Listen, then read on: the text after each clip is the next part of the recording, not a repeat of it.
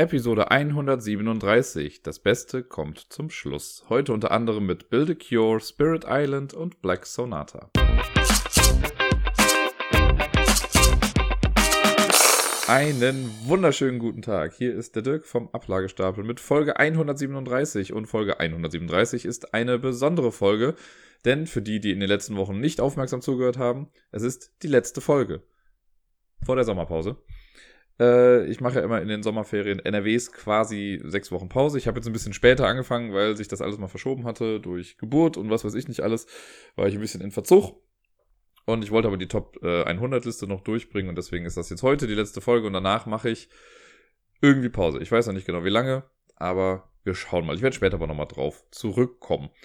Ich habe letzte Woche kaum was gespielt. Wäre der Sonntag nicht gewesen, wäre dies ein Podcast gewesen ohne Spiele der letzten Woche. Ich habe mich gestern nochmal hingesetzt und habe solo noch ein paar Spiele gespielt, weil ich abends einfach noch ein bisschen Zeit hatte und Lust dazu hatte, was zu spielen. Aber sonst äh, war ein bisschen Flaute, könnte man sagen, in der letzten Woche. Aber zum Glück habe ich mir mit dem Sonntag ja noch ein bisschen diese Rubrik hier gerettet, sodass ich wenigstens etwas über die Spiele der letzten Woche erzählen kann. Und den Anfang macht ein quasi alter Bekannter, aber im neuen Gewand. Und ich hatte ihn aber auch schon mal im Podcast. Und das ist äh, Pandemic Hot Zone North America oder Nordamerika oder wie auch immer. Das kleine Pandemie, das vor, weiß nicht, ein paar Wochen irgendwie rausgekommen ist. Ich habe es ja jetzt schon, ich glaube, ein, zweimal oder so hier im Podcast gehabt und kann gar nicht mehr so viel Neues dazu sagen. Es ist Pandemie in klein. Ich habe es äh, verloren innerhalb von, ich weiß nicht, sechs oder sieben Minuten waren es, glaube ich. Ich habe nämlich mit diesem Krisenmodul wieder dazu gespielt und das gefällt mir echt ganz gut. Da würde ich mir wünschen, wirklich, dass das äh, auch seinen Weg ins große Pandemie findet, wenn es das nicht schon in irgendeiner Erweiterung gibt. Ich habe ja die, äh, ich nenne es mal die grüne Erweiterung, State of Emergency, die habe ich noch nie gespielt. Und äh, weil es einfach, ich habe ja noch die alte Version, ja, ja, da, deswegen passen die Erweiterungen auch nicht mehr so ganz mit dazu. Und selbst in the Lab musste ich mir schon selbst zusammenfriemeln, damit das irgendwie klappt. Ähm, deswegen weiß ich jetzt gerade nicht, ob in State of Emergency solche Krisenkarten drin sind. Aber hier ist es ganz cool, da kommt einfach in jeden, man macht ja zu Beginn so viele Stapel, wie Epidemien äh, dabei sind. Bei Hot Zone sind es immer drei Epidemien. Und in jeden dieser Stapel mit jeweils einer Epidemie kommen dann noch Krisenkarten rein. Eine in jeden Stapel, wenn man es ein bisschen anspruchsvoller haben will. Zwei in jeden Stapel, wenn man es halt hardcore haben will. Ich habe zwei reingemacht und das war hart. Ich, wurde, ich hatte zwei Events, die mich ein bisschen kaputt gemacht haben. Äh, ich weiß gar nicht mehr, was der eine war, aber der, der, der Auslöser war für den Untergang. War, äh, ich war in irgendeiner Stadt, die ziemlich gut verbunden war, ich glaube mit vier, vier verbu äh, verbundenen Städten. Und dann kam Kontamination, so heißt die Karte. Und dann kommt in, dann sucht man sich einen Spieler aus und in jede, und die standen beide in der gleichen Stadt auch noch, das war das Ding. Äh, und in jede verbundene Stadt kommt dann ein Würfel der Farbe, in der man gerade steht. Und das waren halt, also ja, schon mal direkt viele Würfel und das konnte ich nicht mehr auffangen alles. Ich hatte ein Gegenmittel, hatte ich schon zu dem Zeitpunkt, aber äh, ich hätte mich, glaube ich, noch eher darum kümmern müssen, die Städte ein bisschen sauber zu halten. Hat leider nicht funktioniert. Und deswegen war das ein kurzes Gastspiel, aber trotzdem wieder cool. Also, das ist das Gute an dem, also hätte ich eine große Runde Pandemie gespielt und die wäre nach sechs Minuten vorbei gewesen, hätte ich mir gedacht, ja geil, der ganze Aufbau für nichts. Hier geht's, weil das Spiel ja sowieso nur zehn Minuten oder so dauert habe ich ja quasi schon mehr als die Hälfte der Spielzeit gehabt. Und es baut sich halt auch echt schnell auf. Wobei die Schritte ja im Endeffekt etwa gleich sind. Ne? Also man muss trotzdem das Brett ausbauen, man muss die Würfel irgendwo hinlegen, äh, Karten mischen, Karten aufdecken, Würfel platzieren und so. Das heißt, der Aufbau an sich müsste theoretisch genauso schnell gehen wie beim äh, großen Bruder. Nur halt, dass alles minimalst reduziert ist. Ne? Also beim Setup in der normalen Pandemie zieht man ja für jede Würfelkategorie, sage ich mal, also für drei Würfel, zwei Würfel und ein Würfel, jeweils drei Karten und äh, platziert dann die äh, Setup-Würfel am Anfang. Hier sind es jetzt halt immer zwei Karten pro Kategorie, also eins, zwei und drei Würfel. Das macht es jetzt halt ein bisschen kürzer, aber naja. Trotzdem macht's Spaß. Ich mag Pandemie und ich sag mal so, vielleicht hören wir später nochmal kurz was zur Pandemie.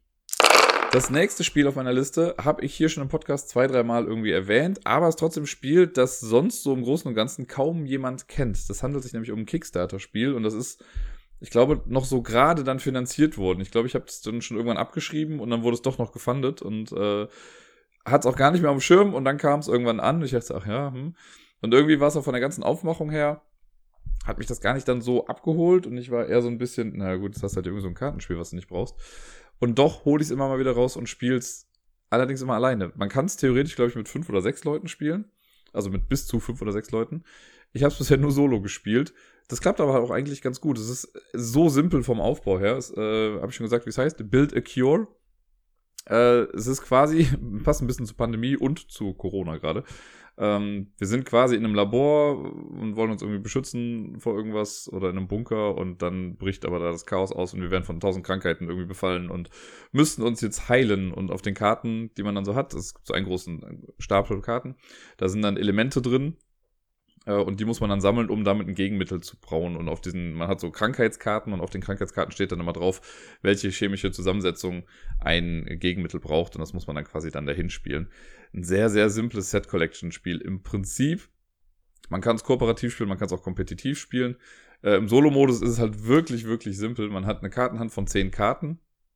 Äh, vor einem liegt zu Beginn schon eine Krankheit und äh, man kann so eine kleine Kampagne spielen. Ich habe es aber von Anfang an gespielt und beim ersten Mal ist es so, dass man sechs Exposure-Karten, das sind so die Karten, die quasi Krankheiten ins Spiel bringen, die werden äh, in das Kartendeck gemischt. Und das wird, zu Beginn wird das in zwei Stapel aufgeteilt, ungefähr gleich groß. In einen mischt man dann diese sechs Karten rein und das kommt dann oben drauf, sodass in der ersten Hälfte des Spiels so nach und nach die Krankheiten kommen und den Rest kann man sich damit befassen, das dann alles zu heilen. Und wenn man am Zug ist, hat man im Solospiel fünf Aktionen. Ich glaube, wenn man zu zweit spielt, hat jeder vier Aktionen oder so und später dann noch drei Aktionen, wenn man mit noch mehr Leuten spielt. Ähm ja, und die Aktionen sind eine zusätzliche Karte ziehen, eine Karte links von der Krankheit spielen. Dann ist das nämlich ein ungebundenes Element, was dann einfach rumschwebt. Oder eine Aktionskarte spielen. Das ist es im Prinzip schon im Solospiel. Äh, und die Aktionskarten können dann halt so Sachen sein wie, okay, ähm, mach eine Verbindung daraus. Das heißt, wenn ich zwei Elemente links von der Krankheit spiele, sind, wären die theoretisch, wenn ich jetzt die Runde beenden würde und die sind immer noch links, würden die weggehen. Dann verflüchtigen die sich und äh, ja, lösen sich auf. Deswegen muss man die binden mit so einer Karte. Und da gibt es verschiedene, Versionen von in drei Abstufungen quasi. Es gibt so das Simple Bond. Das ist einfach nur zwei Elemente in eine, in einen Compound, in eine Verbindung packen. Und dann kann man das rechts von der Krankheit platzieren. Und da bleibt es dann auch.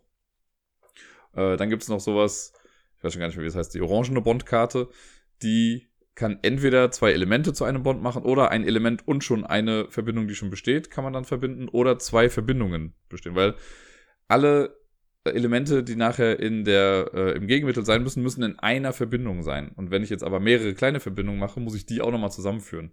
Und dafür gibt's dann auch noch das Complex Bond. Das sagt einfach, pack so viele Sachen, wie du willst, an einer Krankheit in eine Verbindung und dann hast du das. Und es ist natürlich extrem Kartenglück abhängig. Ich habe gestern gewonnen mit der letzten Karte, die ich gezogen habe. Man darf nämlich, wenn das Deck leer ist, darf man noch weiterspielen, solange wie man noch Aktionen machen kann.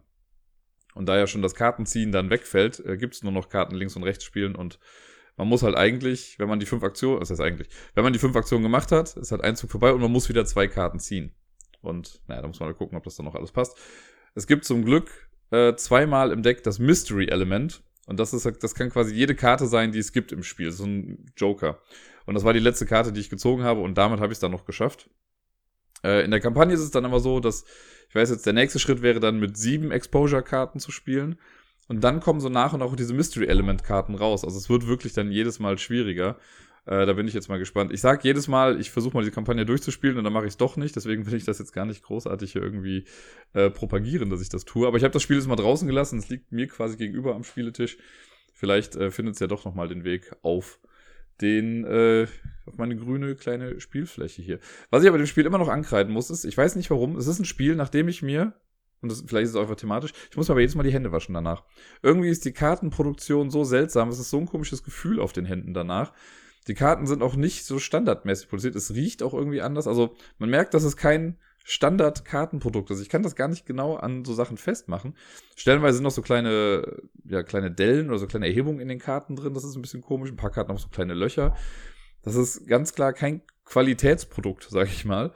Äh, aber doch hat's irgendwie ein bisschen Charme, Charme für mich. Und ähm, wird wahrscheinlich auch erstmal ein bisschen hier bleiben. Also für allein als Solospiel, um das mal so irgendwann runterzuspielen, ist es dann schon wieder ganz gut. Es ist einfach eine etwas komplexere Solitär-Variante mit mehr Leuten spielt, dann kann man halt auch bei anderen Karten hinspielen und dann muss man da so Marker drauflegen und die kommen dann weg, wenn man wieder dran ist und so. Ähm, irgendwann, irgendwann wird das mal getestet, aber als Solospiel passt es ganz gut und klappt es ganz gut und deswegen mag ich das auch ganz gerne. Als nächstes habe ich mich an ein Spiel gewagt, das ich schon länger nicht mehr gespielt habe und bisher auch nur einmal gespielt hatte, und zwar Spirit Island. Das habe ich mir irgendwann im letzten Jahr, glaube ich, geholt. Ich meine, es war im letzten Jahr, aber ich kann es auch schon gar nicht mehr genau sagen. Ähm, weil es wurde ja wirklich in den Himmel gelobt von vielen und mir wurde schon immer mal wieder gesagt, ey, das solltest du mal spielen, das ist kooperativ, das ist komplex, das ist cool. Ähm, wirklich viele haben es mir empfohlen und irgendwann bin ich ja dann weich geworden und habe gesagt, okay, jetzt habe ich's. Und ich war ja damals schon ja nicht so mega angetan. Ich fand's cool, es ist ein nettes Spiel, um das zu spielen mal, um das rauszuholen, aber es hat mich jetzt nicht so abgeholt, wie ich es mir vielleicht erhofft habe oder wie andere das angepriesen haben. Vielleicht war das auch ein bisschen wegen dieser Hype-Erwartung, weil alle gesagt haben, boah, das ist der Burner, das Spiel, das ist der Wahnsinn. War es halt dann nicht so für mich. Ähm, ich habe aber auch noch nicht hundertprozentig raus, wie man es genau spielt. Ich musste auch jetzt wieder gestern, als ich Solo gemacht habe, erstmal wieder Regeln wälzen, weil die halt schon wieder komplett weg waren. Ich wusste grob noch ein paar Konzepte, aber ich musste wirklich nochmal alles von vorne aufarbeiten. Äh, das ging dann zum Glück relativ gut. Die Anleitung ist auch ganz okay geschrieben, also das, da kann man schon irgendwie gut durchsteigen. Es ist in der Tat ein komplexeres Spiel. Ähm, und ich glaube, da hapert es auch noch ein bisschen, weil ich so ein paar Abläufe also ich kann noch nicht so genau abschätzen, was für einen Einfluss meine Aktionen auf das Spiel haben. Ne, wenn ich jetzt irgendwie Sachen verschiebe, Sachen wegnehme oder so, was das dann für Auswirkungen hat. Das müsste ich wirklich häufiger spielen. Wer weiß, vielleicht mache ich das demnächst nochmal so ein bisschen. Aber bisher ist der, der große Funke noch nicht so übergesprungen. Für die, die nicht wissen, was Spirit Island eigentlich ist. Äh, wie gesagt, es ist ein kooperatives Spiel, auf Deutsch bei Pegasus Spiele mittlerweile erschienen. War auch ein Kickstarter-Spiel, ist sehr durch die Decke gegangen und hatte auch eine Erweiterung jetzt im letzten Jahr oder schon im Vor, ich weiß gar nicht mehr wann genau, aber es hat auf jeden Fall eine Erweiterung. Ähm, sehr, sehr erfolgreich das Ganze. Und wir spielen auf einer Insel. Und wir sind, es ist quasi ein bisschen das Reverse Siedler von Katan. Bei Siedler von Katan oder Katan, wie es heute heißt, kommen ja die Kolonisten quasi auf die Insel, die Entdecker, und besiedeln so nach und nach die Insel. Und das ist unser Ziel, das zu schaffen. Bei Spirit Island ist es im Prinzip gleich. Es, wir haben eine Insel und es kommen Leute auf die Insel und wollen die besiedeln. Wir sind allerdings die Geister der Insel, die Schutzgeister der Insel und wollen das gar nicht. Wir wollen, dass sie uns in Ruhe lassen. Wir wollen keine Kolonialisierung oder sowas haben und nicht, dass irgendwelche Dörfer und Städte bei uns errichtet werden. Äh, wir wollen, dass die ganzen Leute weggehen. Es gibt ein paar Ureinwohner auf der Insel, die Dahan, die dulden wir, die leben im Einklang mit der Natur. Aber die anderen, die neuen Typen, die zu hinkommen, die wollen wir gar nicht haben. Und äh, deswegen ist es unsere kooperative Aufgabe als Schutzgeister, diese Kolonisten zu vertreiben mit allen möglichen Mitteln. Und wir können dabei auch ein bisschen gewalttätig werden und Sachen niederbrennen und was weiß ich nicht was und müssen quasi Furcht in die Herzen der Invasoren äh, treiben, damit die von der Insel dann fliehen. Und eine Runde läuft immer gleich, aber es gibt so einen klaren Rundenablauf.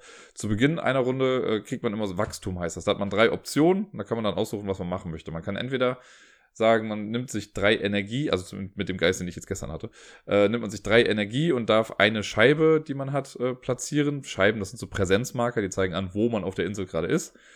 Äh, und Energie sind ist quasi Kosten, um die, oder ist eine Währung, um Karten auszuspielen später. Oder man äh, nimmt, macht eine Präsenz und zieht eine neue Karte, eine neue Fähigkeitenkarte. Oder man zieht eine neue Karte und nimmt alle anderen Karten, die man vorher gespielt hat, wieder auf die Hand. Denn wenn ich eine Karte erstmal ausgespielt habe, muss ich die durch die Aktion erstmal irgendwann wieder zurückholen. Wenn man das gemacht hat, dann kriegt man noch Energie anhand so einer Leiste, die man auf dem Tableau hat. Ich gehe jetzt gar nicht großartig ins, ins Riesendetail da. Und dann wählt man sich seine Karten aus, die man spielen möchte. Das Tableau gibt auch immer vor, wie viele Karten man spielen darf.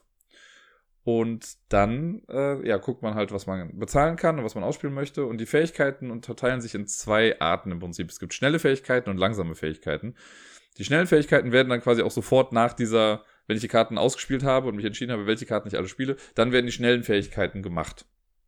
Das, ja, hat dann halt verschiedene Effekte auf dem Board, auf dieser Insel. Da kann man Sachen, weiß nicht, vertreiben, umsetzen, wie auch immer. Dann sind äh, die Bösen quasi am Zug und dann gibt es erstmal so eine Furchtphase, falls man da was hat. Also werden so Karten aufgedeckt, die einem noch helfen könnten. Und dann kommen die Invasoren. Äh, und die, da gibt es drei Stufen, die die machen. Das erste ist die Wüten. Wüten heißt, die äh, greifen quasi das Land an und die Dahan äh, und können quasi das Land veröden. Und wenn zu viel Ödnis auf der Insel ist, dann haben wir auch verloren. Danach bauen die. Ähm, das wird immer durch so Karten quasi dargestellt. Es gibt dann immer eine Landschaftsart, in der wird dann gebaut, wenn da jemand drin steht. Und dann zum Schluss kommen neue Entdecker auf die Insel. Und das ist immer so der gleiche Rhythmus. Und man kann anhand dieser Kartenreihe, wo dann immer festgelegt wird, auf welcher Landschaftsart was passiert, kann man auch schon erkennen, was in den nächsten Runden passieren wird. Das heißt, da kann man schon gut vorplanen.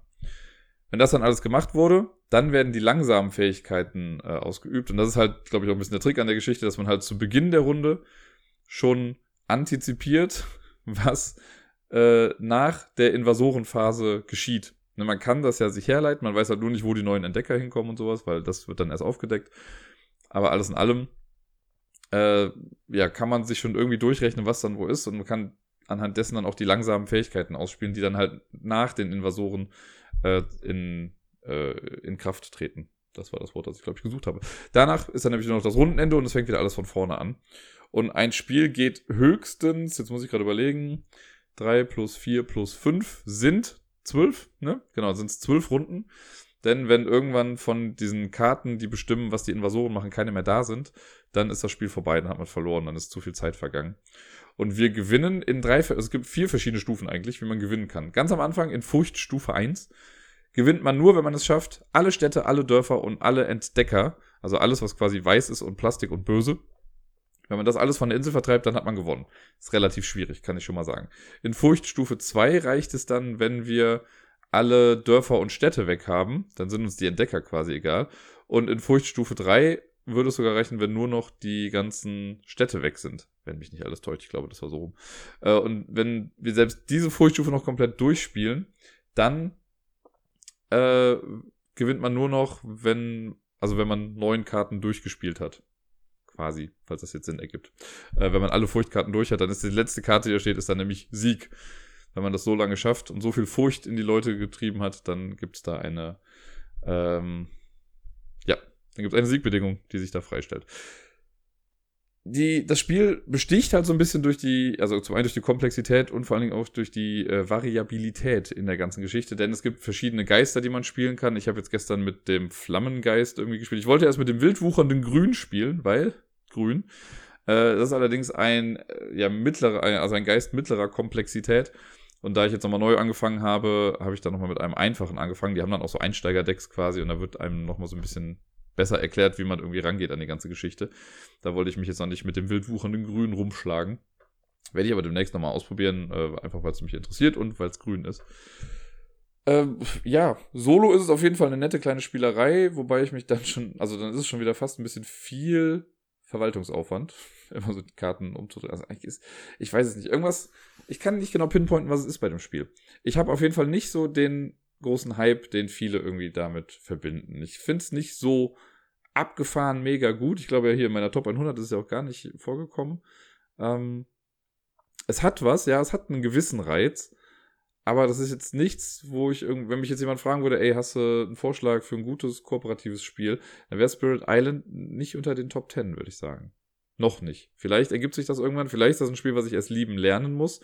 Und ich will es ja auch eigentlich mögen, weil ich glaube, wenn man das Spiel richtig gut findet und auch weiß, was man machen muss, und das möchte ich ja gar nicht abschreiben. Ich glaube, es liegt einfach daran, dass ich noch nicht so viel Erfahrung in dem Spiel habe und ich einfach noch lernen muss, das Spiel zu spielen, wirklich. Ähm, wenn man das kann, dann hat man damit einfach Unmengen an Spaß, weil man dann verschiedene Szenarien spielen kann. Man kann die ganzen einzelnen Geister kann man ausprobieren. Man kann äh, dann auf den komplexen Modus quasi irgendwann umsteigen. Es gibt Szenarien da noch mit drin. Da ist richtig viel in der Verpackung man muss es halt erstmal zu schätzen wissen. Und das habe ich gerade noch nicht so erreicht, also vom Punkt her. Und deswegen, äh, ja, mal gucken, was da so auf lange Sicht geschieht. Ich habe gestern dann auch übrigens verloren. Warum habe ich verloren? Genau, ich habe verloren, weil ich zu viel Ödnis auf dem Feld hatte. Ich habe es nicht verhindern können. ist natürlich auch, das muss man noch dazu sagen, im Solo-Modus noch ein kleines bisschen schwieriger. Ähm, weil eigentlich spielt sich das, also ja, passt sich das ganz gut an. Die äh, die ganzen Spielinhalte skalieren sich ganz gut hoch, wenn man mehr Leuten spielt oder eben auch runter, wenn man mit weniger Leuten spielt. Das Problem ist, und das wird auch angesprochen in den Regeln unter Solo-Variante, weil da steht noch drin, ja, Solo-Modus ist genauso wie das normale Spiel. Man sollte sich halt nur vor Augen führen, dass man halt alleine ist und dass eventuelle Schwächen des eigenen Geistes nicht durch andere aufgefangen werden können. Ne? Wenn man irgendwie zu zweit spielt, kann man halt schon gucken, okay, ich bin gut in der Sache, kann, also ich bin gut in Verteidigung, kann aber absolut nicht angreifen. Das würde im Solospiel sehr schwierig werden. Wenn ich dann aber halt einen Mitspieler habe, der gut angreifen kann, aber vielleicht nicht so gut verteidigen kann, dann haben wir halt so Wonder Twin Powers und können uns dann ganz gut ergänzen. Das fällt im Solospiel eben weg und deswegen ist es nochmal eine etwas größere Herausforderung. Ähm, aber ich habe auch schon gehört und gesehen und gelesen, dass Menschen es solo geschafft haben. Vielleicht schaffe ich das ja auch irgendwann mal. Und damit sind wir auch schon beim letzten Spiel, das ich letzte Woche, beziehungsweise gestern Abend, gespielt habe. Und das ist Black Sonata, das Solo-Spiel, bei dem wir die geheimnisvolle Dark Lady von Shakespeare suchen. Ich habe es schon auch wieder zwei, drei, vier, fünf Mal im Podcast erwähnt. Ich glaube, es war auch in meiner Top 100. Müsste ich nochmal nachgucken, aber ich meine, es war da. Äh, und das Spiel ist so besonders und es gefällt mir so gut, weil es ein Hidden Movement Spiel ist für eine Person. Das heißt, es gibt quasi diese Dark Lady, die sich geheim über das Feld bewegt. Ähm, und das Ganze wird gesteuert durch ein Kartendeck. Also das Kartendeck gibt vor, wie sie sich bewegt und wir kriegen quasi Hinweise, wo sie gerade sein kann. Äh, und genau geht's aber nur, wenn man am gleichen Ort ist wie die Lady und dann sagt, ich möchte suchen und dann gibt's so einen coolen Mechanismus mit so Karten, die ein Loch quasi haben und dann legt man die Karte, die gerade oben ist auf dem Bewegungsstapel der Dark Lady, legt man dann auf den Ort und dann dreht man beide Karten zusammen um und dann ist da so ein kleines Loch drin und wenn man in dem Loch, quasi in dem Schlüsselloch, die Silhouette der Dark Lady sieht, dann hat man sie quasi gerade gefunden und kriegt einen neuen Hinweis darauf, wer sie ist. Denn es reicht nicht nur, sie zu finden. Nein, man muss sie auch richtig identifizieren können und gucken, wer es ist. Und man kriegt dann immer so eine Hinweiskarte und auf den Hinweiskarten sind drei Symbole drauf.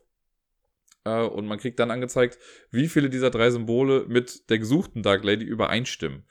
Und zu Beginn wird halt von diesen Hinweiskarten oder von diesen Clue Cards wird eine rausgenommen. Das ist dann eben die Dark Lady.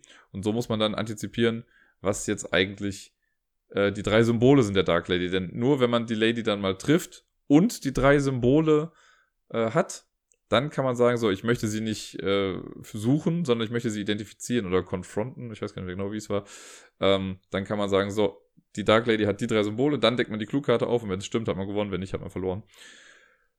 Und ich habe es gestern geschafft. Ich habe gestern wirklich mal versucht, ein schwieriges Szenario zu nehmen. Es gibt verschiedene Wege, die die gehen kann und so. Und da habe ich mir einen von den schwierigeren rausgenommen.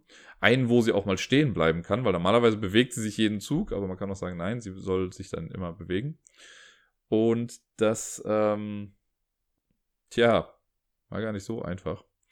Ähm, also stellenweise war es ein bisschen knifflig, irgendwie rauszufinden, dann, wo sie sich wann wie bewegt. Und doch habe ich es ich sag mal, in der normalen Zeit geschafft. Man kann am Ende mal da noch Punkte zusammenrechnen. Da bin ich dann eher schlecht bei. Da habe ich 20 Punkte gemacht. Ähm, und das war, naja, da hätte ich mehr haben können. 20 Punkte ist von der letzten Kategorie das höchste. Also mit 21 wäre ich schon ein bisschen besser gewesen. Aber trotzdem, das Spiel hat einfach was. Mir macht das voll viel Spaß, äh, rauszufinden, wo die gerade lang geht. Es geht flott von der Hand. Ich habe, ja, wie lange habe ich dafür gebraucht irgendwie? Also länger als für Pandemic auf jeden Fall. Äh, ich habe gestern Black Sonata 23 Minuten lang gespielt. Und da habe ich mir schon wieder viel Zeit genommen, um am Ende auch wirklich zu confirmen, dass meine Symbole dann auch alle stimmen. Ich glaube, bisher habe ich Black Sonata aber auch jedes Mal gewonnen. Ich habe, glaube ich, noch nie falsch gelegen am Ende. Ich könnte wahrscheinlich ein bisschen risikohafter spielen, risikobereiter spielen und vielleicht früher versuchen, sie zu identifizieren.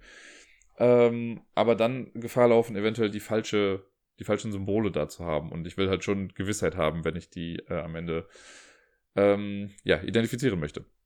Es gab ja dieses Jahr auch einen Kickstarter zu einer Erweiterung noch von, äh, von Black Sonata. Da habe ich jetzt gar nicht mitgemacht, weil ich gerade auch Kickstarter mal so ein bisschen runterfahre und gar nicht so viel machen will. Also ich warte auch immer noch auf fünf, sechs Spiele oder so. Die sollen jetzt erstmal ankommen, bevor ich da wieder was Neues mache. Äh, aber ich finde auch so, das Spiel an sich bietet schon genug. Wenn man es jetzt nicht jeden Tag spielt, ist es ganz gut. Aber da sind halt, wie viel sind da drin? 20, na, weiß nicht, zwölf 12 oder 15 verschiedene Wege, die die gehen kann und die kann man aber auch quasi reversen. Und äh, es gibt im Internet noch ein paar mehr, die man irgendwie dafür dann machen kann. Also eine ganze Menge Möglichkeiten, wie diese Frau sich bewegen kann. Und es ist, wie gesagt, für ein Solospiel, ein Hidden Movement Solospiel, das hat man so noch nicht gesehen und das ist echt sehr, sehr cool. Theoretisch könnte man dieses Konzept irgendwie auf Scotland Yard auch übertragen, wenn man quasi ein Deck für einen geheimen Scotland Yard baut. Das, der Trick ist halt hier, dass die, äh, also bei, bei Black Sonata, dass mehrere Felder das gleiche Symbol haben. Also es gibt zum Beispiel vier Orte in London, die äh, so ein Haus als Symbol haben. Und dann gibt es zweimal eine Bank und dreimal eine Bar und zwei Wälder, drei Friedhöfe und keine Ahnung was. Und die, äh, die Movement-Karten geben immer nur das Symbol an. Das heißt, okay, sie ist jetzt auf einem Bierort, auf einer Kneipe. Da weiß ich, okay, ist einer von den beiden Orten. So, jetzt geht sie zu einem Haus. Okay, das können schon wieder drei Orte sein. Und so nach und nach kann man dann versuchen rauszufinden, wo sie denn jetzt gerade eigentlich ist. Bei Scotland Yard wäre es natürlich schwieriger, weil da haben die Felder jeweils immer nur eine definierte Bezeichnung. Äh, aber wenn man das irgendwie anpassen würde, könnte man das auch auf ein größeres Spiel übertragen, wo mehrere Personen eine, äh, also einen geheimen Typen irgendwie, oder eine Frau in dem Fall, jagen würden müssten. Ich weiß nicht mehr, wie der Satz zu Ende gehen sollte. Ist ja auch egal. Black Sonata ist auf jeden Fall ein sehr, sehr tolles Spiel. Da, da, da, da, da, da, damit sind wir dann bei der Top 100 angekommen und zwar bei den Plätzen 10 bis 1. Wir haben es geschafft. Zehn Wochen sind also quasi schon wieder rum mit den äh, Top 100 Plätzen. Es ist einfach krass, wie schnell das wirklich geht. Und ja, without further ado, äh, hier sind jetzt die zehn Spiele, die ich persönlich zur Zeit oder zur Erstellung der Liste am besten finde. Da hat sich im Vergleich zum letzten Mal, wo ich die Top 100 gemacht habe, echt eine ganze Menge getan. Äh, ich glaube, wenige Spiele sind gleich geblieben und es sind viele neue Sachen auf jeden Fall reingekommen, weil ich in den letzten drei Jahren ja auch einfach echt viel Neues irgendwie mitbekommen habe und viel äh, ja, Neues kennenlernen durfte. Auf Platz Nummer 10 ist ein Spiel, das ich schon länger habe und ich glaube, das, ich weiß gar nicht sicher, aber ich glaube, das war damals auch in der Top 10. Und zwar ist es Dixit. Äh, in meinem Fall ist es Dixit Odyssey, was ich hier habe, aber auch das normale Dixit finde ich super. Dixit ist für mich ein einfach nur ein schönes Spiel, was quasi ohne ohne viel Hass am Tisch auskommt. Natürlich ist man manchmal ein bisschen genervt vielleicht, aber alles in allem äh, ist es einfach ein sehr schönes Spiel. Bei Dixit geht es darum, äh, jeder Spieler hat eine Kartenhand von sechs Karten und auf diesen Karten ist halt alles und nichts drauf. Das sind sehr fantasievolle, aber dann doch abstrakte Karten, auf denen manchmal einfach nur irgendwelche Konzepte irgendwie dargestellt werden. Ähm, es ist, also manchmal hast du keinen Hasen in einem Weltraumanzug auf dem Mond oder einen Affen im Weltraumanzug, der in einem Würfel steckt oder sowas. Ne? Also es ist, sind ganz komische Karten, die aber sehr schön sind. Also die Karten sind einfach wundervoll gestaltet. Es sind auch oft verschiedene Artists, die da irgendwie dran arbeiten. Äh, ein Träumchen, es gibt auch tausend Erweiterungen dafür mittlerweile. Hat man quasi un, äh, unendlich viele Möglichkeiten, das irgendwie zu spielen. Man hat sechs Karten auf der Hand. Ein Spieler ist in einer Runde dann der Storyteller, sag ich mal. Der sucht sich eine seiner Karten aus und verbindet damit dann ein Wort, ein Lied, ein Gedicht, was auch immer er möchte. Ganz zum jetzt, wenn ich die Karte mit dem Affen in dem Würfel nehme, kann ich jetzt sagen Zufall. Weil Würfel macht ja Zufall oder so. So, dann lege ich die Karte verdeckt hin. Alle anderen Spieler suchen sich aus ihren sechs Karten jetzt dann auch eine Karte aus, die zu dem Thema Zufall passen könnte. Wenn das alle gemacht haben, dann werden die Karten gemischt, sodass keiner mehr weiß, welche Karte von wem kommt. Und die werden dann offen aufgedeckt. Und dann müssen alle Spieler, außer demjenigen, der quasi Zufall gesagt hat, weil ich kenne meine Karte ja schon, müssen jetzt versuchen zu erraten, was ist die Karte, die ich dahingelegt habe. Wenn es jetzt entweder, also wenn es ganz schlecht läuft, und das kann auf zwei Arten ganz schlecht laufen, kriege ich null Punkte. Denn wenn alle auf meine Karte kommen, dann habe ich es zu offensichtlich gemacht und es war kein guter Hinweis. Also es war zwar ein sehr guter Hinweis, aber es war ein zu offensichtlicher Hinweis. Und wenn das passiert, dann kriegen alle einfach per se schon mal zwei Punkte dafür. Wenn keiner meine Karte findet, weil der Hinweis zu schlecht war, ich hätte auch die Karte mit dem Affen und so da hinlegen können und sagen können, Margarine als Hinweis, dann hätte das wahrscheinlich keiner irgendwie großartig gewusst, dann hätten auch alle anderen zwei Punkte bekommen. Und dann guckt man noch, je nachdem, wie das jetzt ist, ähm, geht man die anderen Karten noch durch, weil es kann natürlich auch sein, dass jemand anders eine Karte hingelegt hat, die auch total gut zum Thema Zufall passt. Und dann kann sein, dass jetzt irgendwie hier Händchen, Händchen XY irgendwie gesagt hat, nee, ich glaube, das ist die Karte und legt dann da seinen Marker hin. Und dann kriegt der Spieler, der die Karte gelegt hat, aber dann auch wieder einen Punkt dafür. Das heißt, man möchte zum einen kriegt man halt Punkte dafür, wenn man rausfindet, wer die, äh, was die richtige Karte ist, und man kriegt Punkte, wenn andere auf die eigene Karte draufgehen. Ein sehr, sehr simples Punkteprinzip eigentlich. Macht aber unfassbar viel Spaß. Und das Ganze macht man halt so lange, bis einer, ich glaube, 30 Punkte hat oder so ich habe bisher noch wirklich keine Runde erlebt, in der ich mitgespielt habe, in der es nicht Spaß gemacht hat. Also es war wirklich immer cool. Ich mag halt die Odyssey-Sache, die ich hier habe, weil das nochmal, äh, weil da mehr Spieler dran teilnehmen können. Bei dem normalen Dixit das ist glaube ich, auf sechs Spieler limitiert. Hier könnten theoretisch zwölf Leute sogar mitspielen. Ich habe es noch nie mit zwölf Leuten gespielt, aber ich glaube, acht Leute war das höchste, was wir bisher hatten.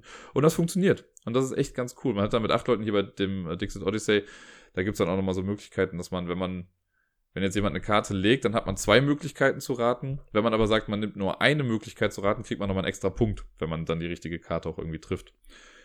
Sehr, sehr cool, sehr spaßig. Es kommen viele Insider herum. Man möchte halt eben mit seinen Hinweisen auch nicht zu offensichtlich sein. Es ist immer super, wenn man eigentlich genau eine Person am Tisch hat, die einen versteht, wenn man einen Hinweis gibt. Weil man möchte ja nichts machen, was jetzt alle kennen äh, oder so. Man kann sich ruhig auf Insider beziehen oder irgendwelche popkulturellen Sachen irgendwie mit reinbringen ähm, wo man jetzt weiß, okay, das hat die Person hat das im Leben nicht gesehen, wenn ich jetzt irgendwie Lost als Hinweis gebe und da ist jemand am Tisch, der Lost nicht gesehen hat, ja, dann hat der halt Pech gehabt in dem Moment, aber genauso kann er mir auch einen Hinweis entgegenpfeffern, mit dem ich noch nie was zu tun hatte. Naja, das ist Dixit auf jeden Fall. Ihr seht schon, in der Top 10 rede ich vielleicht ein bisschen mehr über die einzelnen Spiele nochmal. Aber Dixit ist super. Ich hatte, wie gesagt, bisher noch kein schlechtes Erlebnis damit. Auf Platz 9, eins der wirklich neuesten Spiele. Ich muss mal gerade durchgucken ich glaube sogar, es ist das neueste Spiel. Das habe ich dieses Jahr erst bekommen. Ja, alle anderen habe ich schon länger, in der Tat. Das neueste Spiel, äh, ich habe es letzte Woche, glaube ich, einmal kurz erwähnt, weil ich, äh, ja genau, letzte Woche war es auch drin, äh, weil ich es da mit Matthias und im Stream gespielt hatte und ich habe schon gesagt, es ist für mich der Codenames Killer und es ist für mich eins der besten Partyspiele aller Zeiten. Äh, Spoiler, es gibt noch eins, das besser ist. Aber Wavelength oder Perfect Match, wie der deutsche Titel ist, hat sich einfach von 0 auf 100 in mein Herz geschossen. Und ich habe letztes Jahr schon, als es quasi auf Kickstarter rauskam und äh, auf Twitter dann irgendwie jedes, jeden Tag so ein Minispiel damit gemacht wurde, da habe ich schon gesagt, boah, das ist total genial, das finde ich richtig gut. Und dann war es da und ich habe es bisher ja, also ich habe es bisher quasi nur einmal, glaube ich, in einem Team-Modus gespielt und sonst immer kooperativ. Aber mir macht das so einen Spaß. Ich habe es ja letztes Mal schon gesagt. Selbst mit Matthias die Runde, die gar nicht so gut lief, weil wir einfach nicht auf einer Wellenlänge waren und einfach irgendwie oft, also ne, hin und wieder haben wir auch mal Sachen getroffen, aber wir hatten auch oft einfach komplett andere Ansichten zu bestimmten Dingen. Trotzdem hat mir das Spaß gemacht, weil das einfach ein Spiel ist, was wirklich Kommunikation anregt. Ne, natürlich, jetzt in unserem Fall, wo wir zu zweit jetzt da waren, irgendwie, wenn ich dann irgendwie länger über den Hinweis nachdenke, und das tue ich halt dann manchmal, ähm, weil ich eben weiß, okay, ich muss umdenken. Ich kann nicht so denken, wie ich denke. Ich will ja versuchen, so zu denken, wie Matthias denkt dann eher, damit wir auf einen Nenner kommen in der ganzen Sache. Dann äh, bin ich vielleicht eher mal stiller oder so. Aber dann immer mit der Auflösung finde ich es eigentlich immer ganz cool, dann noch mal darüber zu diskutieren, warum das denn so ist. Also klar, wenn man jetzt genau den Perfect Match hat und auf einer Wellenlänge ist, dann äh, hat man nicht viel zu diskutieren, weil dann weiß man, okay, ja, sehe ich genauso. Aber gerade dann, wenn so Diskrepanzen irgendwie auftreten, wenn ich jetzt irgendwie sage, was hatten wir letztens mit Sawyer, also äh, die Kategorie war ähm, immature oder mature, also unreif und reif. Und ich habe Sawyer gesagt aus Lost. Und ich fand Sawyer ist nämlich eigentlich ein relativ reifer Charakter und äh, Matthias hat es aber genau anders gesehen. Und darüber dann so zu diskutieren, ist jetzt natürlich ein sehr spezifisches Beispiel, ne? oder halt Eisbären, sind die gruselig oder nicht. Darüber dann zu diskutieren, das finde ich halt sehr cool. Das regt halt wirklich dazu an. Und das schafft das Spiel halt mit sehr, sehr wenig eigentlich. Es ist ein sehr minimalistisches Spiel. Das ist ja von Wolfgang Warsch, der ja auch schon mit The Mind quasi das minimalistischste Spiel aller Zeiten gemacht hat, wo man einfach Karten ohne Reden also aufsteigend ablegen muss. Ähm, und auch hier, ne, man dreht ein, also guckt sich was an, dreht ein Rad, gibt ein Wort und das war's im Prinzip. Und danach entsteht da aber so viel Schönes daraus und entstehen Insider daraus. Und ach, ich finde das ist einfach ein sehr, sehr, sehr, sehr tolles Produkt. Und ja, ich war nicht überrascht dann zu sehen am Ende, dass es in meiner Top 10 ist. Ich habe ja, ne, für die, die es noch nicht mitbekommen haben, ich mache ja die Top 10 Listen immer mit diesem Pub Meeple Ranking Tool, das kann man googeln. Ähm, also einfach Pub Meeple, also Pub wie nicht die Pappe, sondern äh, die Kneipe. Meeple und Ranking Tool oder Ranking Engine. Dann kommt man da schon hin. Äh, da kann man seine ganze Collection dann quasi irgendwie reinladen und dann kriegt man immer zwei Spiele gegenübergestellt und muss sagen, welches man davon dann besser findet oder welches man davon lieber spielen würde. Und am Ende, wenn man das halt mit allen Spielen gemacht hat, und wir waren das halt, keine Ahnung, über 10.000 Vergleiche oder so, dann äh, hat man auch immer eine Liste bekommen, wo alles drin steht. Und ich habe dann irgendwie gesehen, okay, Wavelength auf 9, krass.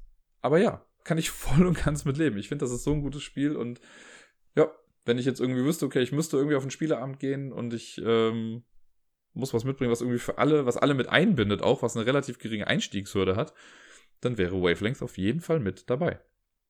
Und nochmal, ne, für die, die Wavelengths jetzt nicht zuordnen können, Perfect Match heißt das Ganze ist bei Schmidt-Spiele, glaube ich, dann in Deutschland rausgekommen. Ich habe die englische Version hier, aber das Spiel ist halt genau das gleiche.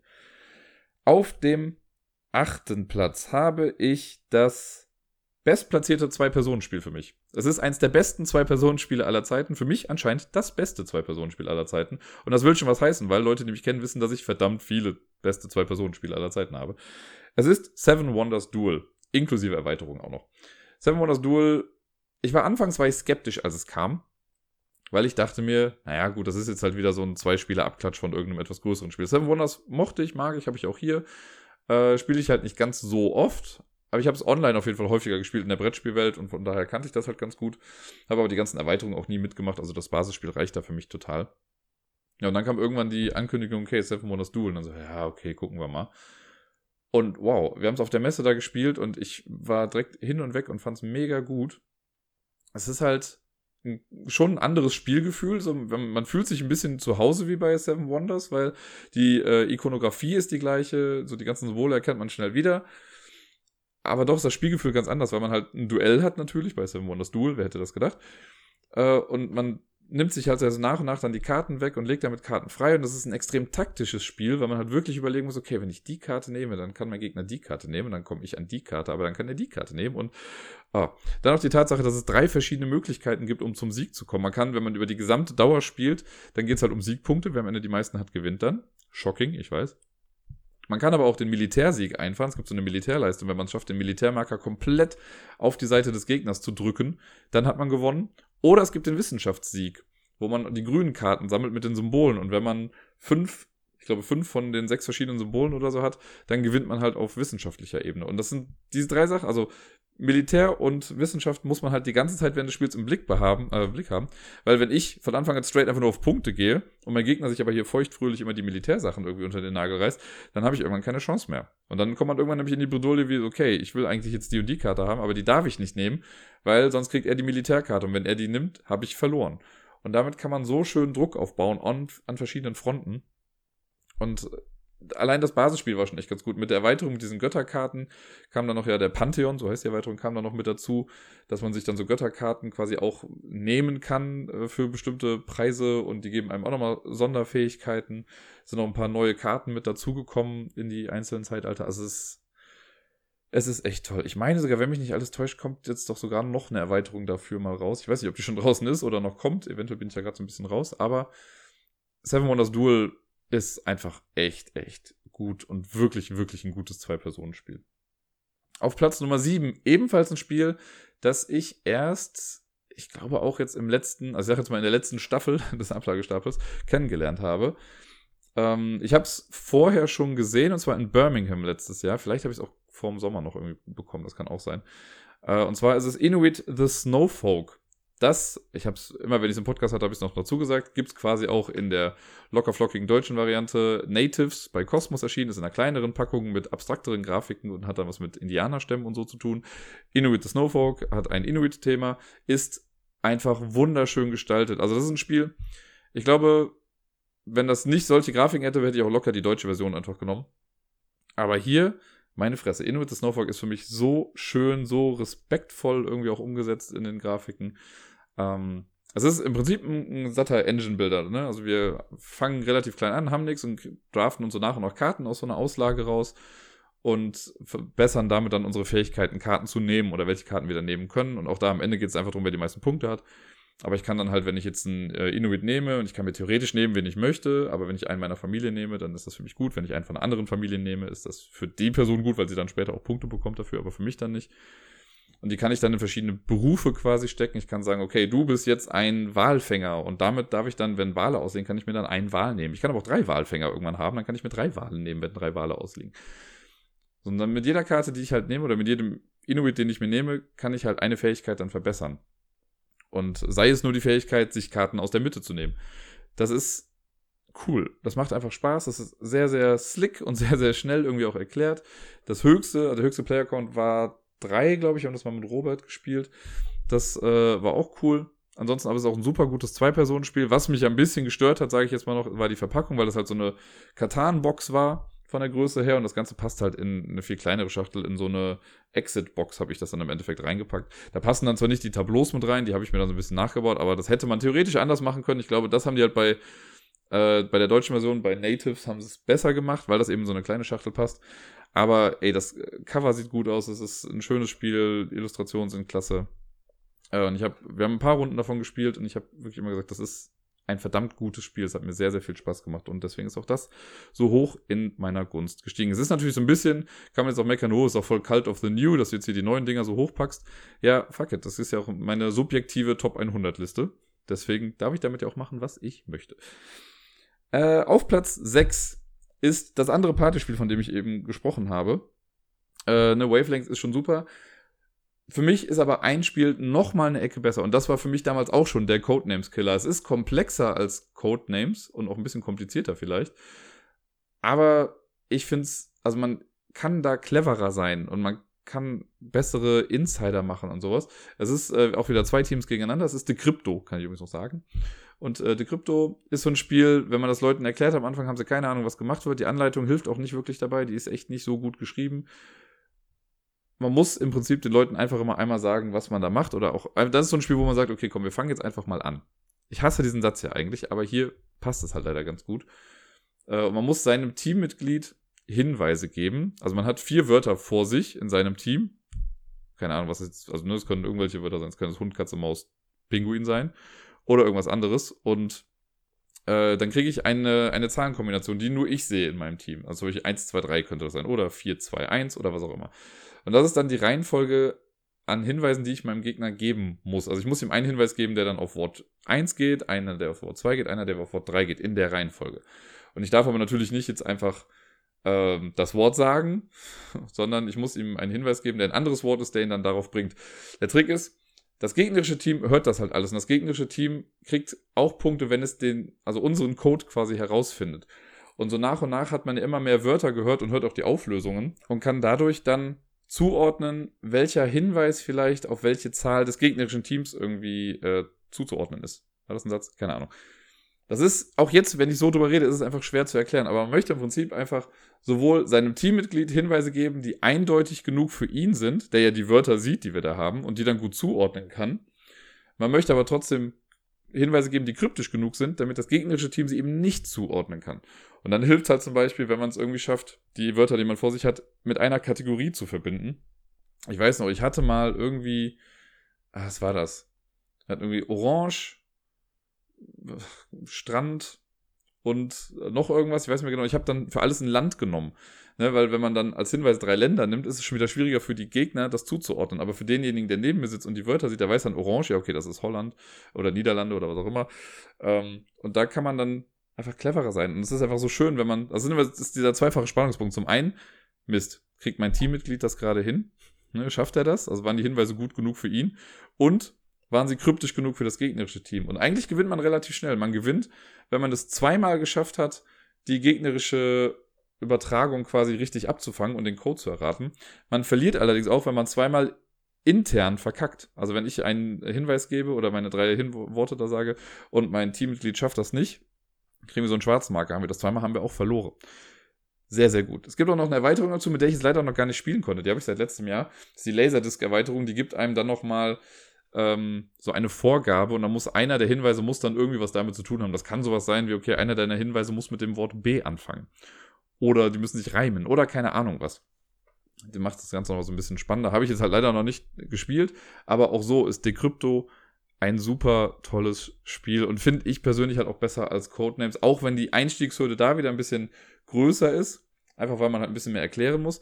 Aber eigentlich haben die Leute das nach einer Runde verstanden und dann kann man einfach loslegen und hat Spaß damit. Wie sonst was. Dann sind wir beim fünften Platz angekommen. Der fünfte Platz, ebenfalls ein etwas neueres Spiel, habe ich seit. Es kann sogar sein, dass ich das länger habe als das ganze letzte Jahr, aber irgendwie, ich weiß nicht, also länger als zwei Jahre habe ich es nicht, anderthalb Jahre kommt vielleicht hin. War auch ein Kickstarter-Spiel äh, und ich liebe es sehr, es ist Awkward Guests. Awkward Guests ist quasi Cluedo auf Crack. Bei Cluedo wissen wir, ne, wir laufen rum in einem Haus, versuchen einen Mord aufzudecken. Wir müssen rausfinden, wer es war, womit das war und äh, wo es war. Und bei Awkward Guests äh, gibt es auch ein Haus, da ist jemand gestorben. Wir wissen auch, wo die Person gestorben ist. Wir wissen, wer tot ist. Wir müssen aber rausfinden, wer es ist. Es kann keiner von uns sein. Das ist schon mal ganz gut. Das fand ich bei Cluedo immer so ein bisschen seltsam, dass am Ende rauskommen kann, ah, übrigens, ich war es. Ich wusste es die ganze Zeit noch nicht. Und hier ist es halt so, wir sind einfach externe Ermittler, fragen quasi das Hauspersonal und die einzelnen Gäste nach Hinweisen und man muss rausfinden, wer war es, ähm, womit ist es geschehen und was war das Motiv. Und wir haben aber trotzdem auch eine Map von einem Haus und da kann man dann nämlich rausfinden, wo die Person langgelaufen ist, weil das muss man nämlich auch rausfinden. Man kriegt, es gibt so Starträume, wo die Leute gewesen sein können, als der Mord passiert ist. Und einer von den Leuten lügt halt auch noch. Das finde ich halt so genial daran. Äh, es gibt irgendwie 240 Karten, glaube ich, oder so in dem Spiel oder 214, ich weiß nicht, auf jeden Fall über 200 Karten. Äh, zu Beginn eines Falls muss man eine bestimmte Kartenanzahl raussuchen. Ich glaube, das sind immer 60 oder 70 Karten, die ein Deck dann bilden. Und in diesem Deck ist quasi die Antwort genau definiert. Es gibt eine Möglichkeit, wie, wer es sein kann da drin. Und äh, auf den Karten steht dann sowas drauf wie, okay, in dem und dem Raum waren zwei Leute drin oder hierdurch ist keiner gegangen. Die Polizei schließt die, die Mordwaffen aus. Und die, ähm, die Verdächtigen, die da drin sind, die Awkward Guests, die sagen auch was über die anderen Leute. Die sagen zum Beispiel, ja, ich war alleine zu dem Zeitpunkt oder ich war mit ihm zusammen. Und der Mörder wird aber lügen. Und das weiß man aber halt anfangs noch nicht. Das heißt, man muss so lange spielen, bis man dann rausfindet, wer denn jetzt wo gelogen hat. Äh, das alleine ist schon cool. Dann kommt aber noch hinzu, dass das Ganze ja nochmal eingebettet ist in ein echt cooles Spielsystem, weil man halt, man hat diese Karten als Hinweise auf der Hand. Und jede Runde kann ich nach zwei bestimmten Sachen fragen. Äh, also entweder nach Orten oder nach äh, Personen. Und die anderen Spieler können mir dann Hinweise anbieten. Dann kann zum Beispiel dann der Robert sagen, okay, ich lege jetzt die zwei Karten dahin, die haben was damit zu tun mit dem, was du gerade suchst, haben einen Gesamtwert von 5. Jeder Hinweis hat eine Wertigkeit von 1, 2 oder 3. So, dann könnte Gerda das gleiche machen und kann die Karten dann irgendwie da hinlegen und kann sagen, so, ich habe eine Karte mit der Wertigkeit 3, da weiß ich schon mal, okay, da ist auf jeden Fall eine Dreierkarte bei. Bei zwei Karten mit einem Wert von 5 weiß ich, da wird aber auch eine Dreierkarte mit dabei sein. Und jetzt kann ich denen quasi Karten im Austausch dafür anbieten. Das heißt, okay, Robert, du, ich nehme deine Karten, muss ihm dann aber auch Karten im Wert von 5 geben. Die müssen dann nichts mit diesen zwei Sachen zu tun haben, nach denen ich gefragt habe, das können irgendwelche sein, aber so kommt er auch an neue Hinweise und Gerda könnte ich gleichzeitig auch Karten dann geben.